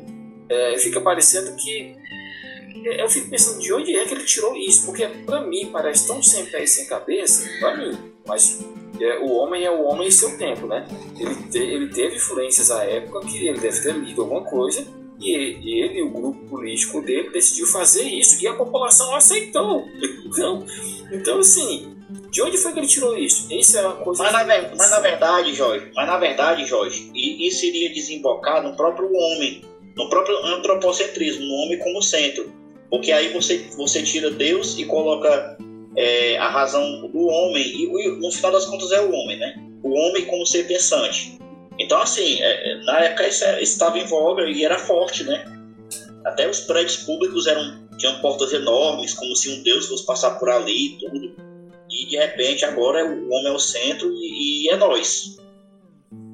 É, eu, eu vejo isso, a minha visão disso é que é, é assim: uh, o período da, que a Europa passou sobre a, a, o domínio da Igreja Católica foi tão grande, foram mais de mil anos aí, né, que a Igreja Católica dominou e de certa forma, de certa forma não, ela efetivamente controlou toda a produção cultural feita na Europa e, e até perseguiu, destruiu obras, né? Ela, ela assim colocou a fé acima da razão, a, a, assim a tal ponto, né, de, de conseguir conseguir influenciar a mente das pessoas e a cultura dos povos da, da Europa que, que aquilo gerou o efeito mola, assim, né? Quando você passa muito tempo sendo oprimido, quando você consegue se libertar daquela, daquela opressão, aí você vai, você é o radical no oposto, você vai no oposto. Então a, a, a eu vejo a Revolução Francesa muito nesse, nesse olhar, assim, que é, é, um radicalismo da razão. Então nada que é da igreja presta, então qualquer coisa que faça menção a Deus, nós vamos, vamos eliminar, acabar. Sendo que esse próprio esforço de, de, de ir tão radicalmente na direção da razão acabou por. É como um círculo, que quando você né, se afasta muito de um ponto, você acaba voltando àquele mesmo ponto, só que com sinal trocado. Né? Então é como se você estivesse divinizando a razão fazendo o contrário do que a própria razão é, é, determina, né? Que a, a, razão ela não, não, ela sempre abre para a possibilidade, abre para o diálogo, abre para o diferente. Então a, a razão ela nunca pode ser usada como um, uma autoridade máxima para oprimir as outras pessoas. E no final foi isso que acabou sendo feito no período da Revolução Francesa que o Robespierre comandou, que foi chamado de terror, né, o período do terror, onde houve um banho de sangue na guilhotina comendo solta. E muitos filósofos são bastante críticos quanto a isso. Né? O próprio Hegel ele critica isso, que o, o, o radicalismo foi tanto que ele, ele acabou que não conseguiu construir nada, só destruir. Não pode mentir. Então me diga, boneco, onde está o Shrek?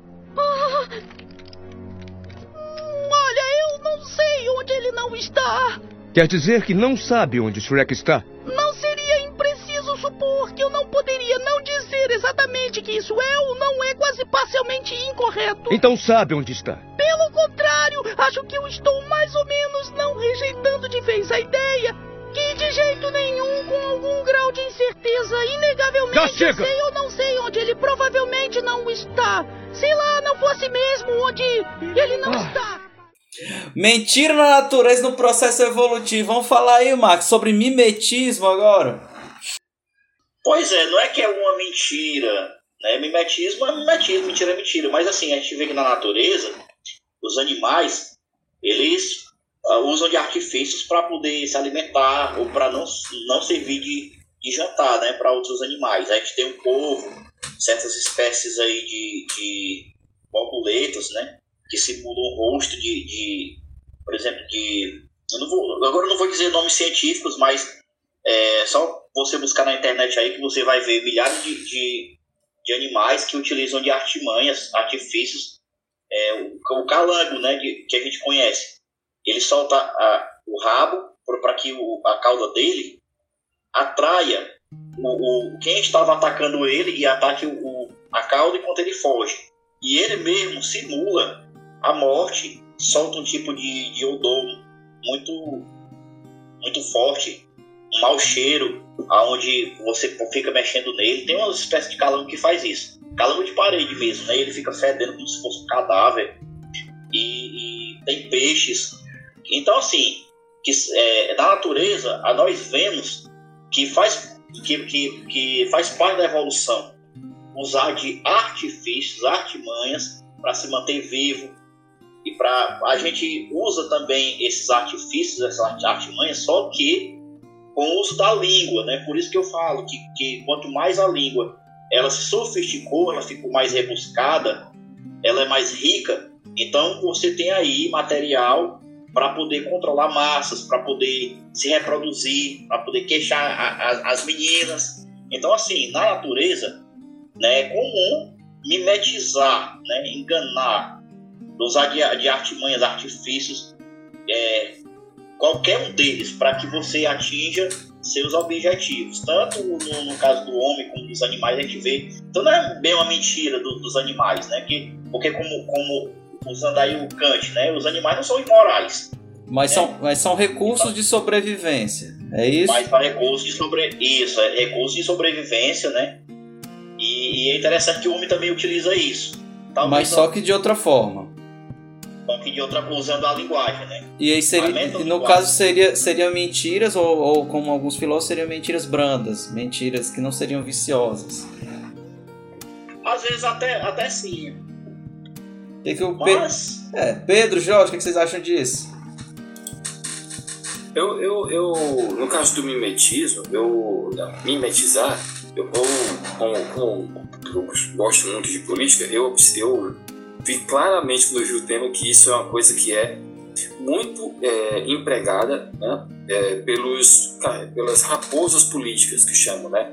Vamos dar um exemplo aqui de um que está muito na moda agora, que é o Renan Calheiros, que está na CPI agora, é, relator da CPI da Covid. O Renan Calheiros, é, pouca gente lembra, mas o Renan Calheiros ele entrou na vida política, no movimento estudantil, ele foi militante do Partido Comunista. Jorge, por favor, fale objetivamente, objetivamente Calheiro na Pode meter o pau, falar, pode meter o pau, pode meter a mão e mande a lenda. Daqui a pouquinho é nós. Mas, então ele, ele entrou como comunista, aí depois acaba depois é, é, servindo é, na ditadura militar, migra para o PMDB, que é o partido mais, como é que eu vou dizer assim, é o partido é o, é o partido que tem mais a cara do Brasil que a gente conhece, porque ele sempre está no governo. Nunca, o PMDB nunca esteve na oposição de nenhum governo, nunca foi oposição. E, e hoje ele está aí né, com, essa, com, essa, com, essa, com essa CPI. E há até um ditado que corre em Brasília que diz que se o Renan Calheiros pular da janela de um prédio de 50 andares, do 50 andar, pode pular atrás dele, que lá embaixo tem alguma coisa. Então, assim, ele é um cara que, é, como toda raposa política, ninguém sobrevive nesse meio sem mimetizar. Às vezes se fingir de morto, né? Como diz o ditado, às vezes se fingir de morto para apalpar o coveiro, né? Então, ou às vezes atacar na hora correta, recuar na hora correta, avançar um passo para, para recuar um passo para avançar dois. Então, a, a, o mimetismo na política ele é uma ferramenta importantíssima. Quem não sabe explorar isso, uma hora vai ser engolido por algum adversário político ou por alguma circunstância. Então, eu, eu, eu vejo claro, quando eu vi o tema, eu lembrei claramente. E eu lembrei claramente do Renan Calheiros, porque ele é, para mim, a cara do mimetismo. Ele conseguiu vir o, o, o comunismo maoísta e vindo até o centrão fisiológico, que é onde ele está hoje em dia. Você, você pode, inclusive, aplicar o mimetismo aí com a interpretação de Maquiavel, né? Porque para Maquiavel não existe isso de moral ou imoral, existe quem sabe governar e quem não sabe. Né? Então, o mimetismo é uma, é uma ferramenta que o, o príncipe, né, entre aspas, né, ele usa para conseguir manter o poder, independente de moral ou não. Eu acho, eu que, é agora alemães, eu acho que é o que os alemães chamam de, de é, Realpolitik, né? Que é você. Você. É, você tem. Você tá como é que é, na terra do sapo de cócoras com ele. Entendeu? Então, é, eu acho que esse conceito que eles chamam de Realpolitik, para mim, é a cara. É, é, é, um mimetismo, só que aplicado a relações internacionais, né? Mas eu acho nosso... que. Pode, pode falar, Marcos.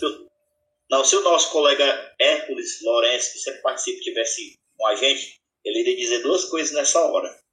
Ele iria dizer, é, o Arena sempre tá aí até hoje, o Arena, que é o Centrão, né? O Arena tá aí até hoje, que ele sempre diz isso, né? né? De, de, o partido Arena, né? Que tá, tá até hoje, é, é, tipo dele essa fala, e outra fala, né? Que no Príncipe, você, o governante, lá pro Maquiavel, o governante dá o fel e, e dá o mel, né? Faz algumas coisas ruins, né? Faz muitas coisas ruins, mas de vez em quando ele fala alguma coisa boa, né? Para ser amado. Mas assim, a gente vê que nem isso não existe mais, esse equilíbrio. É só coisa ruim, uma atrás da outra. É só, é só feio. Que é uma coisa que o Hércules diz bastante, né? Que de fato, todas as, todas as medidas, todas as pessoas que compõem o atual governo, pelo menos do Brasil, todas elas parece que foram escolhidas a dedo para destruir aquela certa área que deveriam proteger. Impressionante.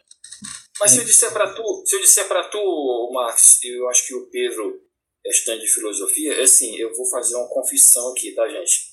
Eu, eu já assisti algumas aulas do curso online de filosofia do senhor Olavo de Carvalho. Ah, Jorge, você fez isso porque você gosta de se penitenciar e tal. Não, eu fiz isso porque. Eu fiz isso porque eu queria conhecer a mentalidade desse senhor. Eu também vi muito é. dele também. Você tem que pois é, ele é antropologicamente, ele é o mimetismo puro. Ó, o Olavo de Carvalho ele foi da militância stalinista, do, do, ele era amigo, ele dividiu o quarto com Zé Dirceu, só que ele era um militantezinho pequeno do Partido Comunista, do movimento comunista. Depois ele foi, uh, ele foi é, pro, pro esoterismo, ele foi, ele foi esotérico, foi astrólogo. Aí depois disso, ele virou acabou, muçulmano, né? Ele virou muçulmano. Depois ele vira muçulmano. Aí foi expulso da Sharia porque parece que é, ele não, o Olavo de Carvalho não concordou, parece que ele viu uma suruba lá e ele achou super errado. Eu também não entendo por que foi quando aconteceu isso. Aí depois ele vira católico. Aí quando ele vira católico, ele começa a trazer para o Brasil todo o lixo da, da extrema-direita americana. E aí tá aí. Agora eu vou chegar onde o Marx falou. Toda essa galera que tá aí nesse governo, e essa filosofia de parece que eles estão destruindo tudo, não, não parece. Em várias aulas do curso online de filosofia do Olavo de Carvalho, ele fala que esta democracia, este conceito, essa, essa república que está aí tem que ser toda destruída. Tem que ser toda destruída. Então, assim, é um conceito meio revolucionário, meio revolucionário, tá? Mas é, o que está acontecendo é o seguinte: ele é a eminência parda desse governo. Por mais que ele às vezes não goste de admitir isso, parece que ele está muito mal, né? Ele tirou um, ele estava com um problema na, uma cirurgia no estômago, coisa assim, parece que ele está bem mal. Mas ele. ele mata uns 70 e tantos anos. Isso, e aí assim, tudo que ele fala, ele, ele, você vai vendo direito ali o que, que tem ali. É, é, ele, lembra muito aquele personagem daquele documentário Wild, Wild Country, né, do, do Netflix, né? Ele, ele tem um quê de, de guru, sabe? É, e aí ele fala, por exemplo, que quando ele morrer, ele quer que poste na lápide dele. É, Foda-se tudo, sabe? Então, tipo, ele é claramente um, um iconoclasta, ele é um cara que claramente ele não, ele, ele não tem proposta para construir nada, ele quer mesmo destruir. Então, quando o governo fala que quer destruir IBAMA, quer destruir o ICMBio, quer destruir o Supremo Tribunal Federal, quer fechar o... É exatamente isso mesmo. Não é retórica, não é, é exatamente isso mesmo, entendeu? Dá um golpe para construir uma república do zero e mais, eu digo mais, o, esse governo reflete a sua eminência parda, porque a sua eminência parda, que é o senhor Olavo de Carvalho, ele é um anti-iluminista, ele é um pré-iluminista, entendeu? Então, assim, quando a gente olha para o que está acontecendo, tá tudo segundo o script. Tudo segundo o script do, do, do Olavo. Do governo. Do, do astrólogo. Vamos, já que a gente entrou aqui na política, Pedro, vamos falar um pouco de fake news e o conceito de pós-verdade. O que, você poderia nos falar sobre isso? Pronto. É, o, o, próprio, a gente estava falando do Nietzsche aqui, Nietzsche é um dos que é, é, atribuem a ele um dos primeiros a, a levantar esse conceito de, de pós-verdade, não pós-verdade em si, mas a pós-modernidade com seu relativismo total, assim, né? Onde não tem. Ninguém busca mais é, princípio da verdade ou verdades absolutas ou alguma coisa que seja considerada objetivamente, né, que nem diz o Renan, o Renan Careto, objetivamente um critério, um paradigma, algum, algum modelo, não. Esse é o relativismo puro, assim, né?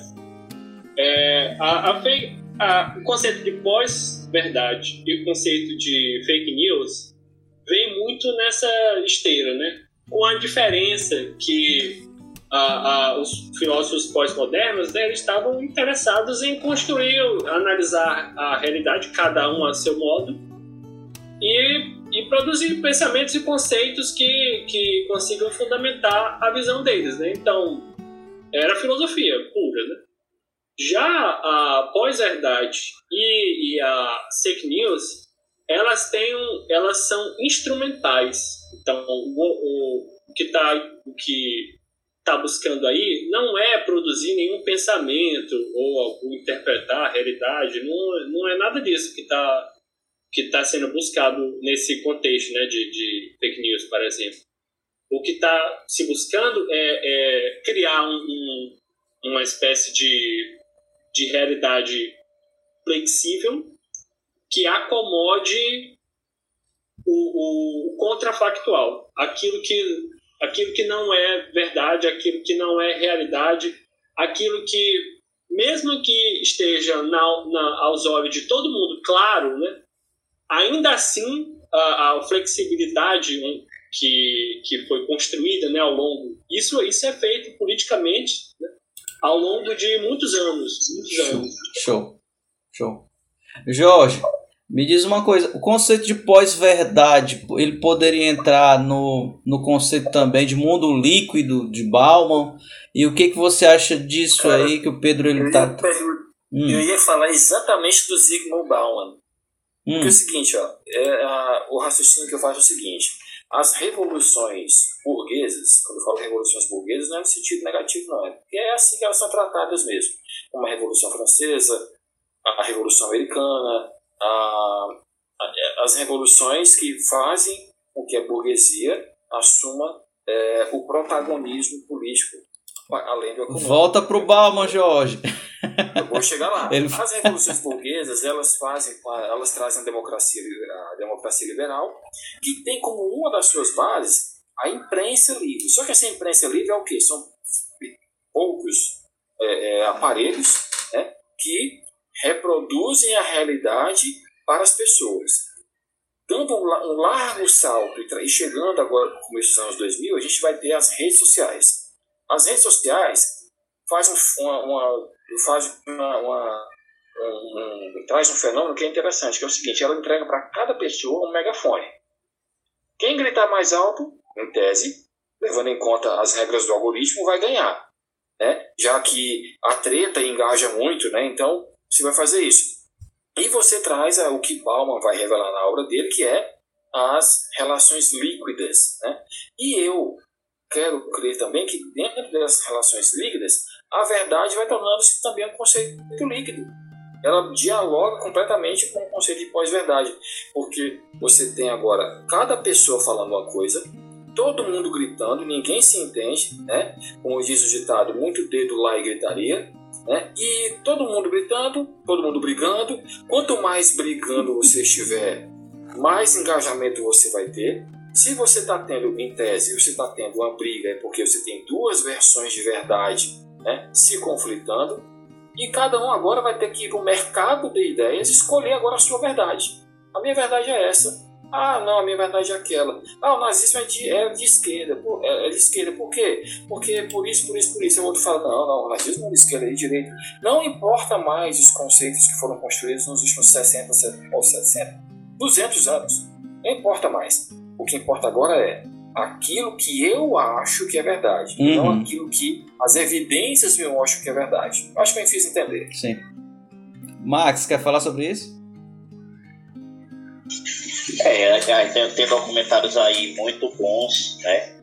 Sobre as redes sociais, sobre como as redes sociais ela, elas.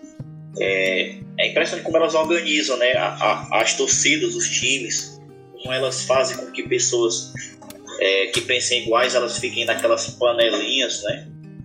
E aí ela, ela vai separando as pessoas em diversas categorias e de repente essas pessoas encontram outras e, e a, a necessidade né, de, de estar em grupos é muito grande.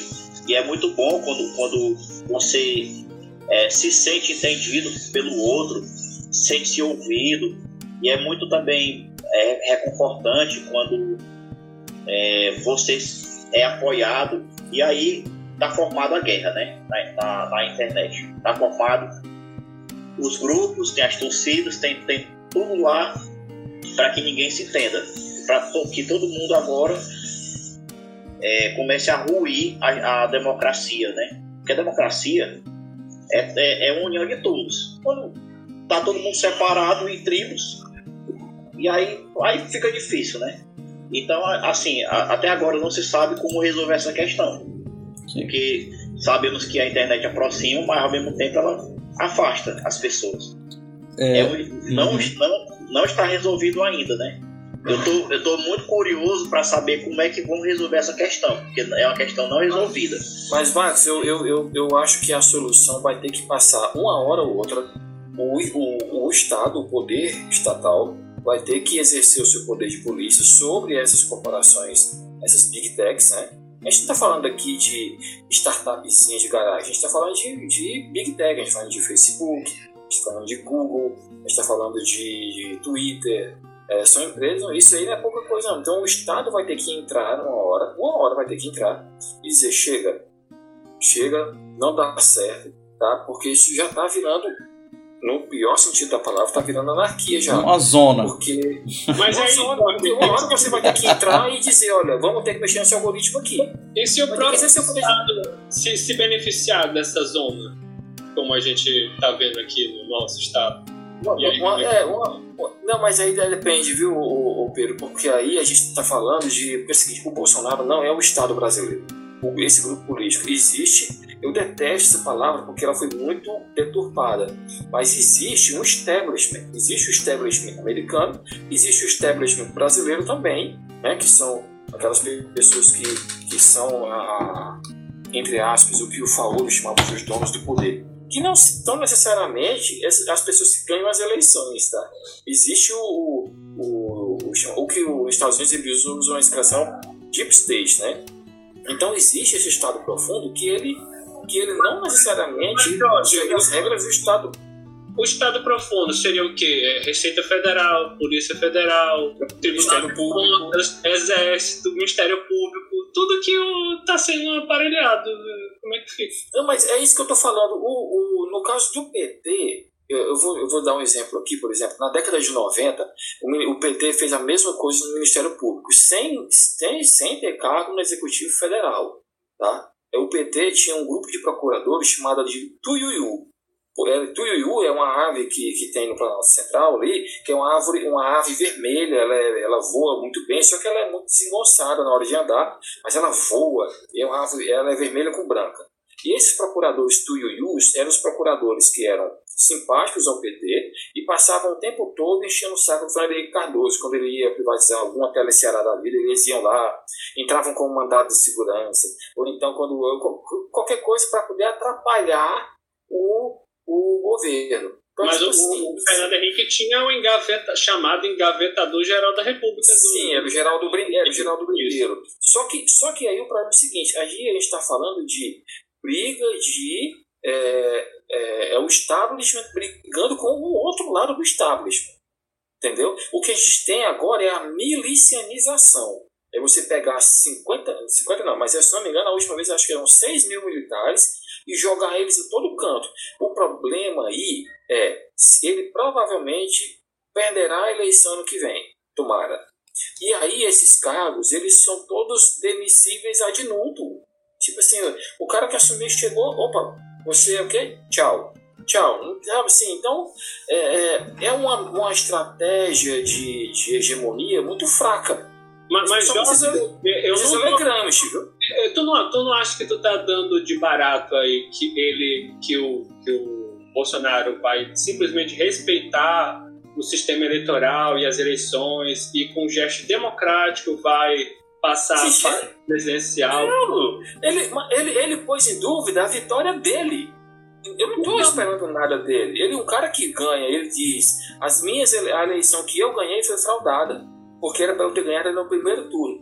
Então, assim, ele já fala, ele olha, ele está dando todos os sinais de que se ele vai fazer alguma coisa para se perder. E os sinais que ele vem emitindo é: ele vai apelar para uma sublevação das polícias militares. Tá com, hoje, por exemplo, ele lançou um programa de linha de crédito do BNDES para fazer moradia popular, agora pasme, para policiais e bombeiros. Não é para a pessoa que mora na periferia, não, é para policial e bombeiro. Sabe? Então, o que é isso? É um aceno para uma base eleitoral fiel dele, que é a base eleitoral fiel dele, tá? E que, com certeza, no momento que ele pedir, esse pessoal vai se sublevar. A greve da polícia aqui do Ceará do ano passado, eu sei disso, eu sei porque. é porque eu não posso falar aqui, mas o Jota sabe o que eu tô falando.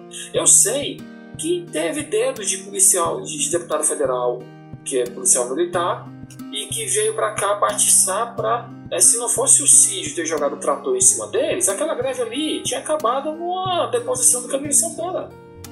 Então, assim, eu acredito que as o establishment, voltando para o que a gente estava falando, o establishment brasileiro, uma, no caso, os establishments do mundo inteiro, vai ter que fazer o que a China fez. Entendeu? Tipo, Google, você quer vir para cá? É, aqui é a nossa regrinha. Né? O seu conselho diretivo vai ter dois é, funcionários do Partido Comunista Chinês dentro do, do board do Google da China. É, o Twitter quis, quis, entrar lá também a mesma coisa. É, a Amazon está lá a mesma coisa. Então, assim, é, não é que eu querendo dizer que tem que fazer isso, mas tem que fazer alguma coisa nesse sentido, porque senão é, tem um livro chamado é, Armas de Destruição em Massa, só que é, o termo em inglês é, é, Math Destruction, né? de destruição matemática, coisa assim.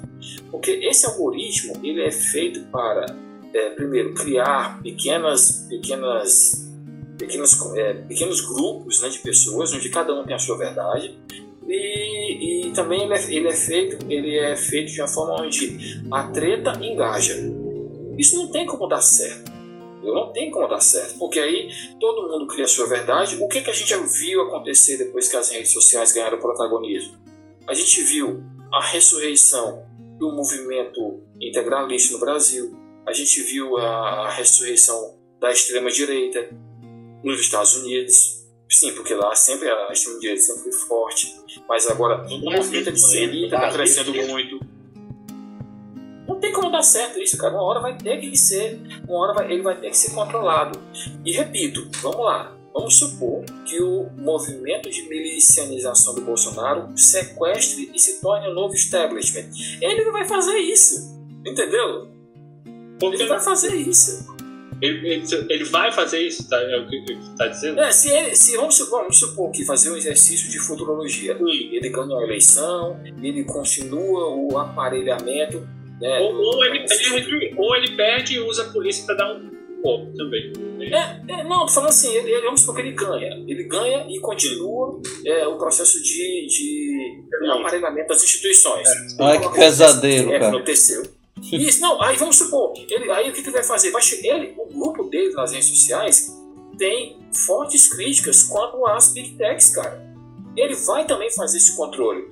Se o, esse establishment que está aí também vai fazer o controle. O cenário é, uma hora a conta vai chegar para as redes sociais. Entendeu? Agora, quem é que vai, quem é que vai enviar o boleto é que a gente não sabe ainda. Sr. Reed, é simplesmente por pura curiosidade que eu permito que este show continue. Senhora Cole, se tem coragem. Senhora Cole, esta é uma cópia da sua carteira de motorista. Sim. Aqui diz que é loura, é verdade? Ah. Se não se lembra, talvez o Sr. Falk se lembre. Morena. Podemos colocar a fita de novo, talvez diga alguma coisa. Eu sou morena. Obrigado. Agora vejamos. Peso 48. Tá. Só o busto. Excelência, eu protesto. Cala a boca. Desgraçado. Calado. Negado. Peso. 54 quilos. Tá, tá, tá bom. 58 quilos. Aham. E aqui diz que a senhora nasceu em 1964, mas isso também não é verdade, não é? Hein? Hum, não. Então pode me dizer o que diz na sua certidão de nascimento, onde está escrito a data de nascimento? Excelência, protesto. Qual é a relevância disso? Negado. Senhora Cole, responda a pergunta. 1965. Deixa eu ver se eu entendi bem. Isso quer dizer que mentiu quanto à sua idade para ficar mais velha. Mas que mulher faria uma coisa dessas? Eu mudei para poder me casar. E a verdade vos libertará! Minha cliente mentiu quanto à idade dela. Ela só tinha 17 anos quando casou, então ela era menor. E no lindo estado da Califórnia, nenhum menor pode entrar em qualquer contrato legal sem o consentimento dos pais, inclusive Acordos pré-nupciais. Acordos pré-nupciais! Este contrato é nulo! O fato de minha cliente ter traçado mais do que um time de futebol é irrelevante. Isso se aplica ao patrimônio padrão em comum e ela tem direito à metade dos bens materiais, ou 11 milhões 395 mil dólares. E agora eu saio da jogada completamente! E o jogo acabou! Nada mais!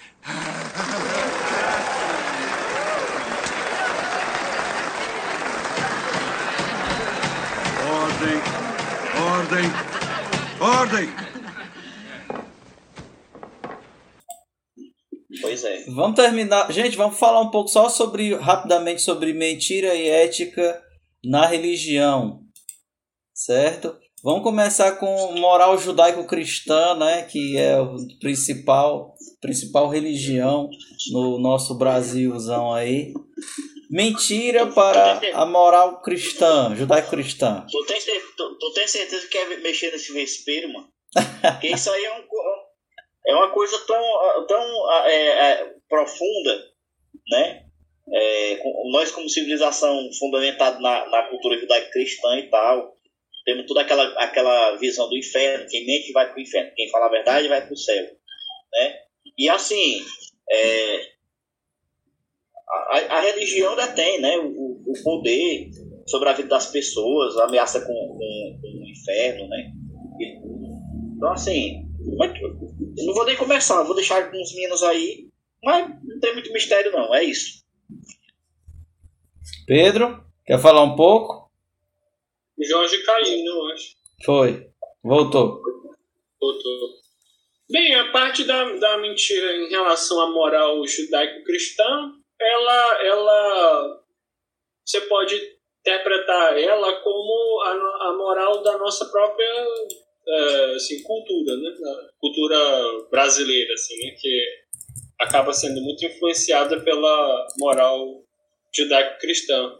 Então, assim, quanto a isso, o quê? Mentira, mentira é pecado e quem mente vai para o inferno. Você basicamente não tem muita diferença. Agora, a forma como esse, esse, esse princípio né, da, da mentira como pecado foi implementado historicamente, não só no, nos tempos bíblicos, mas pela própria Igreja Católica e Protestante, aí, aí vale comentar se realmente eh, eh, foi seguido isso ou, ou se foi usado como uma, um instrumento de controle né, da, do povo, né, da população. O engraçado, o engraçado é que quando você vai, vai ao texto bíblico, né, eu, eu, tenho, eu tenho 99,9% de certeza que a primeira mentira que aparece assim, no texto bíblico é a de Caim. Porque Caim assassina o irmão Abel, né? e Deus é, pergunta a Caim, é, claro, Deus é onisciente, ele sabia não, o que se passava, pergunta a Caim onde estava o irmão dele. Aí ele dá uma resposta assim, bem grosseira, fala assim, eu lá sou, tipo, eu lá sou é, guarda-costa dele. É uma coisa assim, ah, eu estou aqui fazendo uma, a vulgarização da fala. Mas, tipo assim, eu lá sou guarda-costa dele, para andar pregado com ele e tal. Ah, é a primeira mentira. O problema é que você vê várias vezes no Velho Testamento mentiras recorrentes aparecendo é, e você vai vendo que essas mentiras elas vão, elas não são, elas não parecem ser punidas. Por exemplo, Abraão viaja com Sara para o Egito, se não me engano é para o Egito, e lá perguntam para ele, algum egípcio pergunta para ele qual era o parentesco dele com Sara. E ele pergunta, ah, é, tipo assim, ah, ela é minha irmã. Sendo que Sara era a esposa dele. E isso, a Bíblia não fala em nenhum momento que isso foi punido. Entendeu? Isaac também, aparece... viu? Isaac também. Do mesmo é, jeito. Aí, José do Egito, é, após ser vendido pelos irmãos como escravo, né, anos depois, eu até fico pensando que quem está falando isso vai se basear pela novela da Record. Gente, pelo amor de Deus, vale a Bíblia. Não, não fique dentro da novela da Record, não.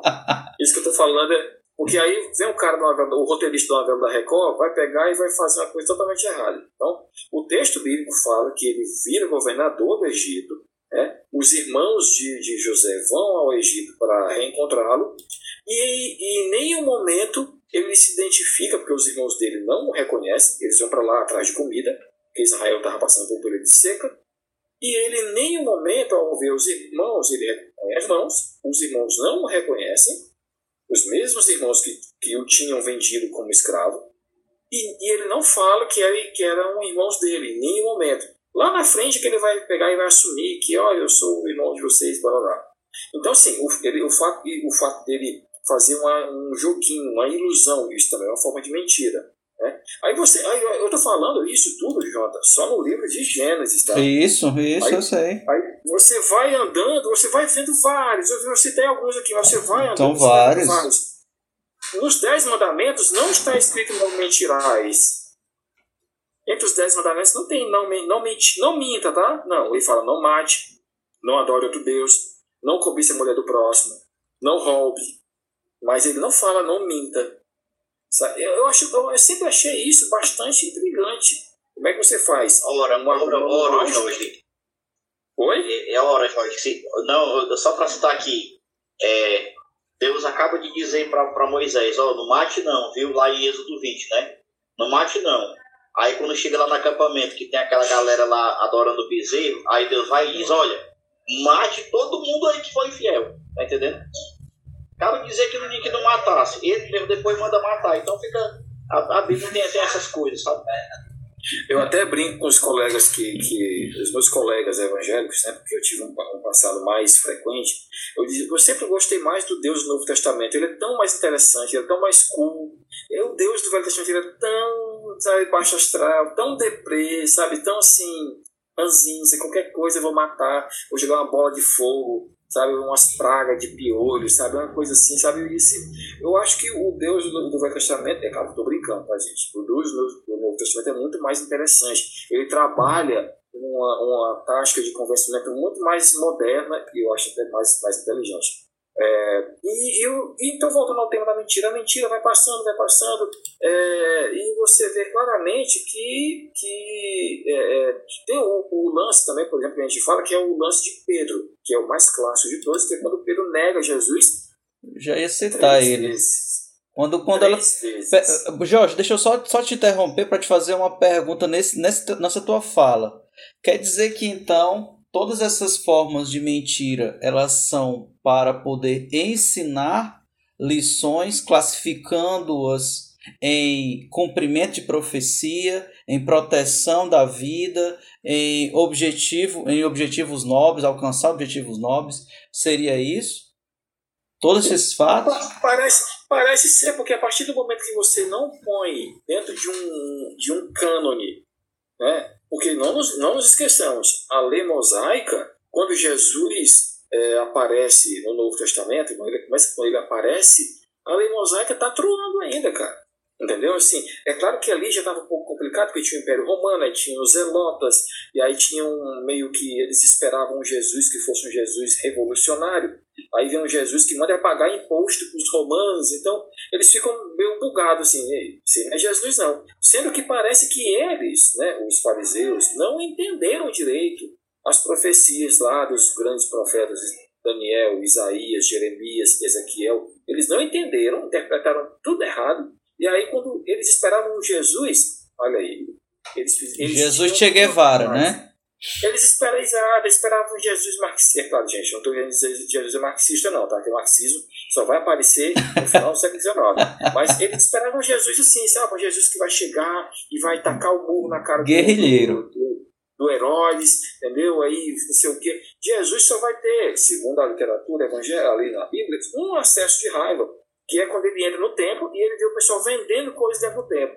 E aí ele tem um acesso de fúria, sai quebrando a porra toda, e aí, e aí expulsa o pessoal, né, os vendilhões do templo.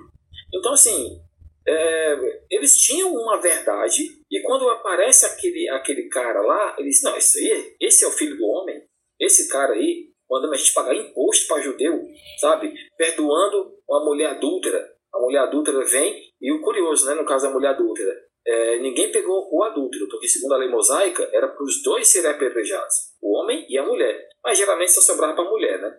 É, e aí ele perdoa a mulher adúltera, fala com a mulher samaritana, porque ele até fala com a mulher samaritana lá no posto de Samaria, ele fala, eu sei que você, cadê o teu marido? Aí ela fala que ele parece que não estava em casa, ele disse, é, eu sei que você já teve outros maridos, e esse que você tem nem seu é. E ele conversa com mulher adúltera, sabe? E, é, ele conversa com, com um sonegador de imposto, que é Zaqueu, porque Zaqueu cobrava imposto para o Império Romano, e aí ele ele era um cara mal visto pelos fariseus, porque ele era um cara, ele era um cara do, do opressor, ele representava o opressor.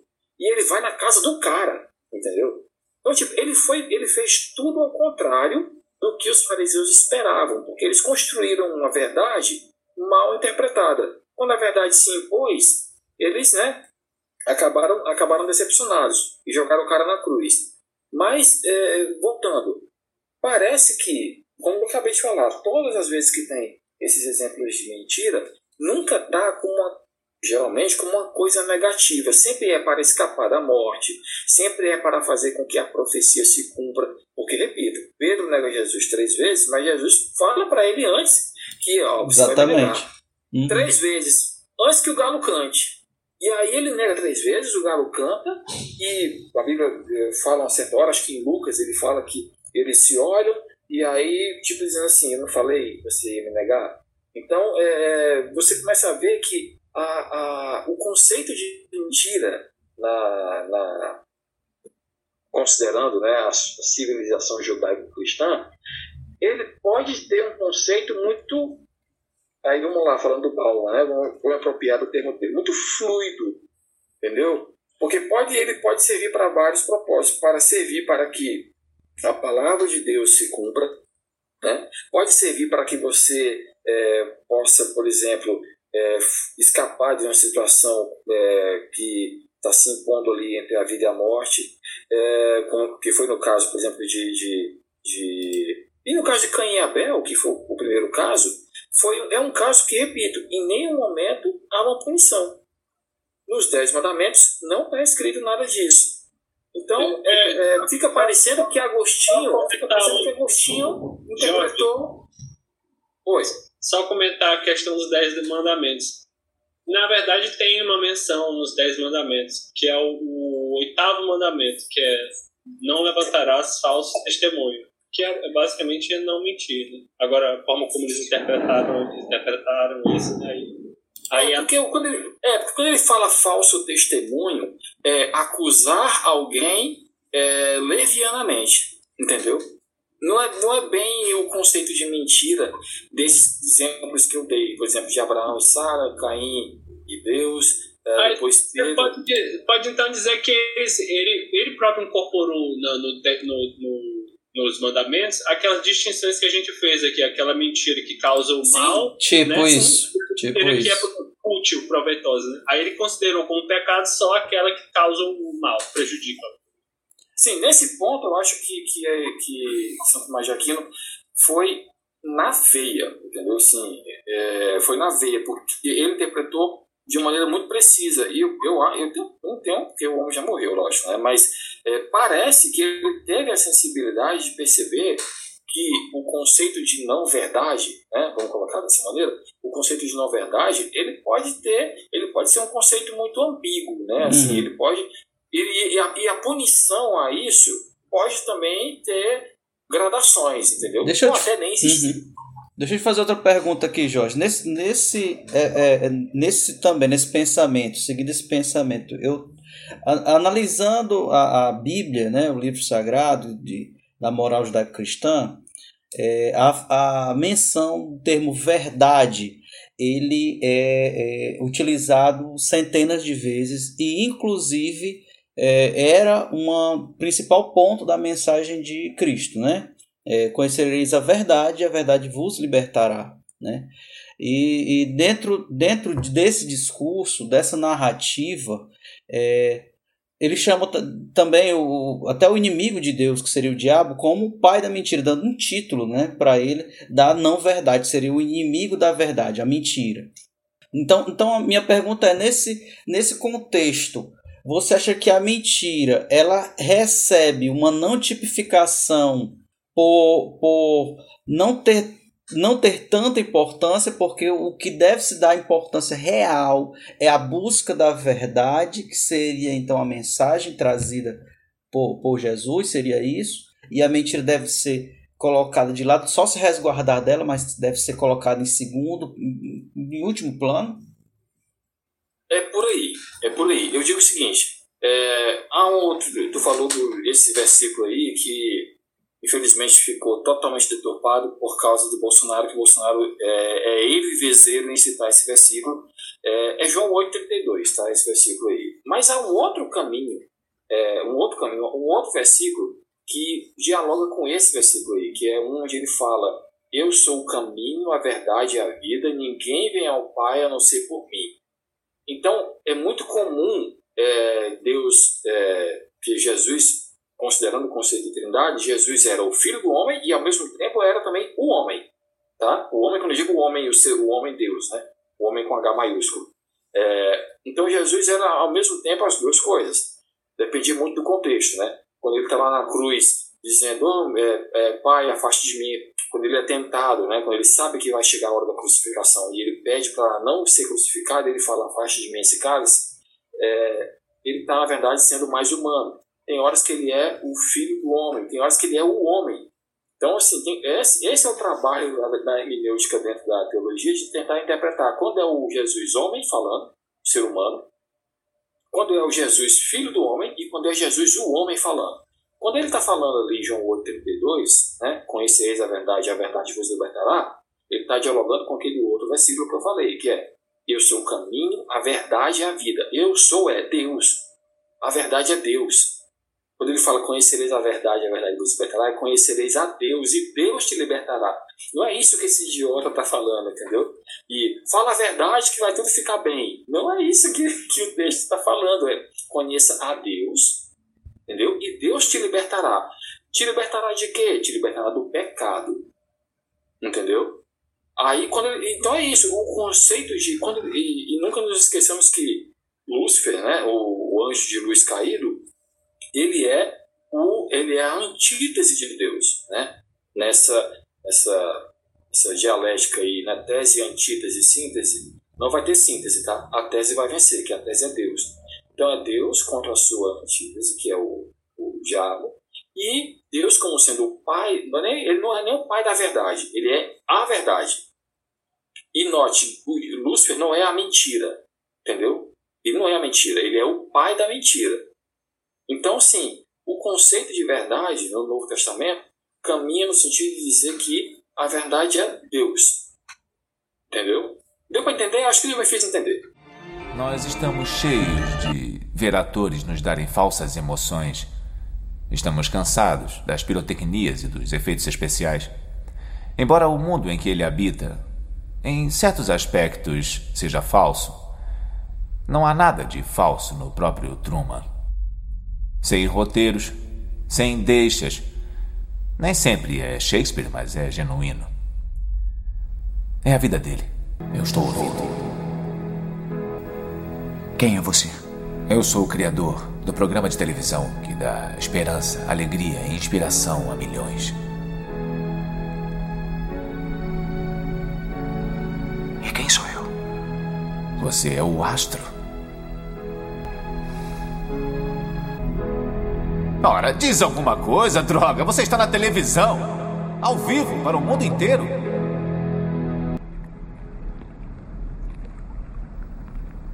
Se por acaso não nos virmos.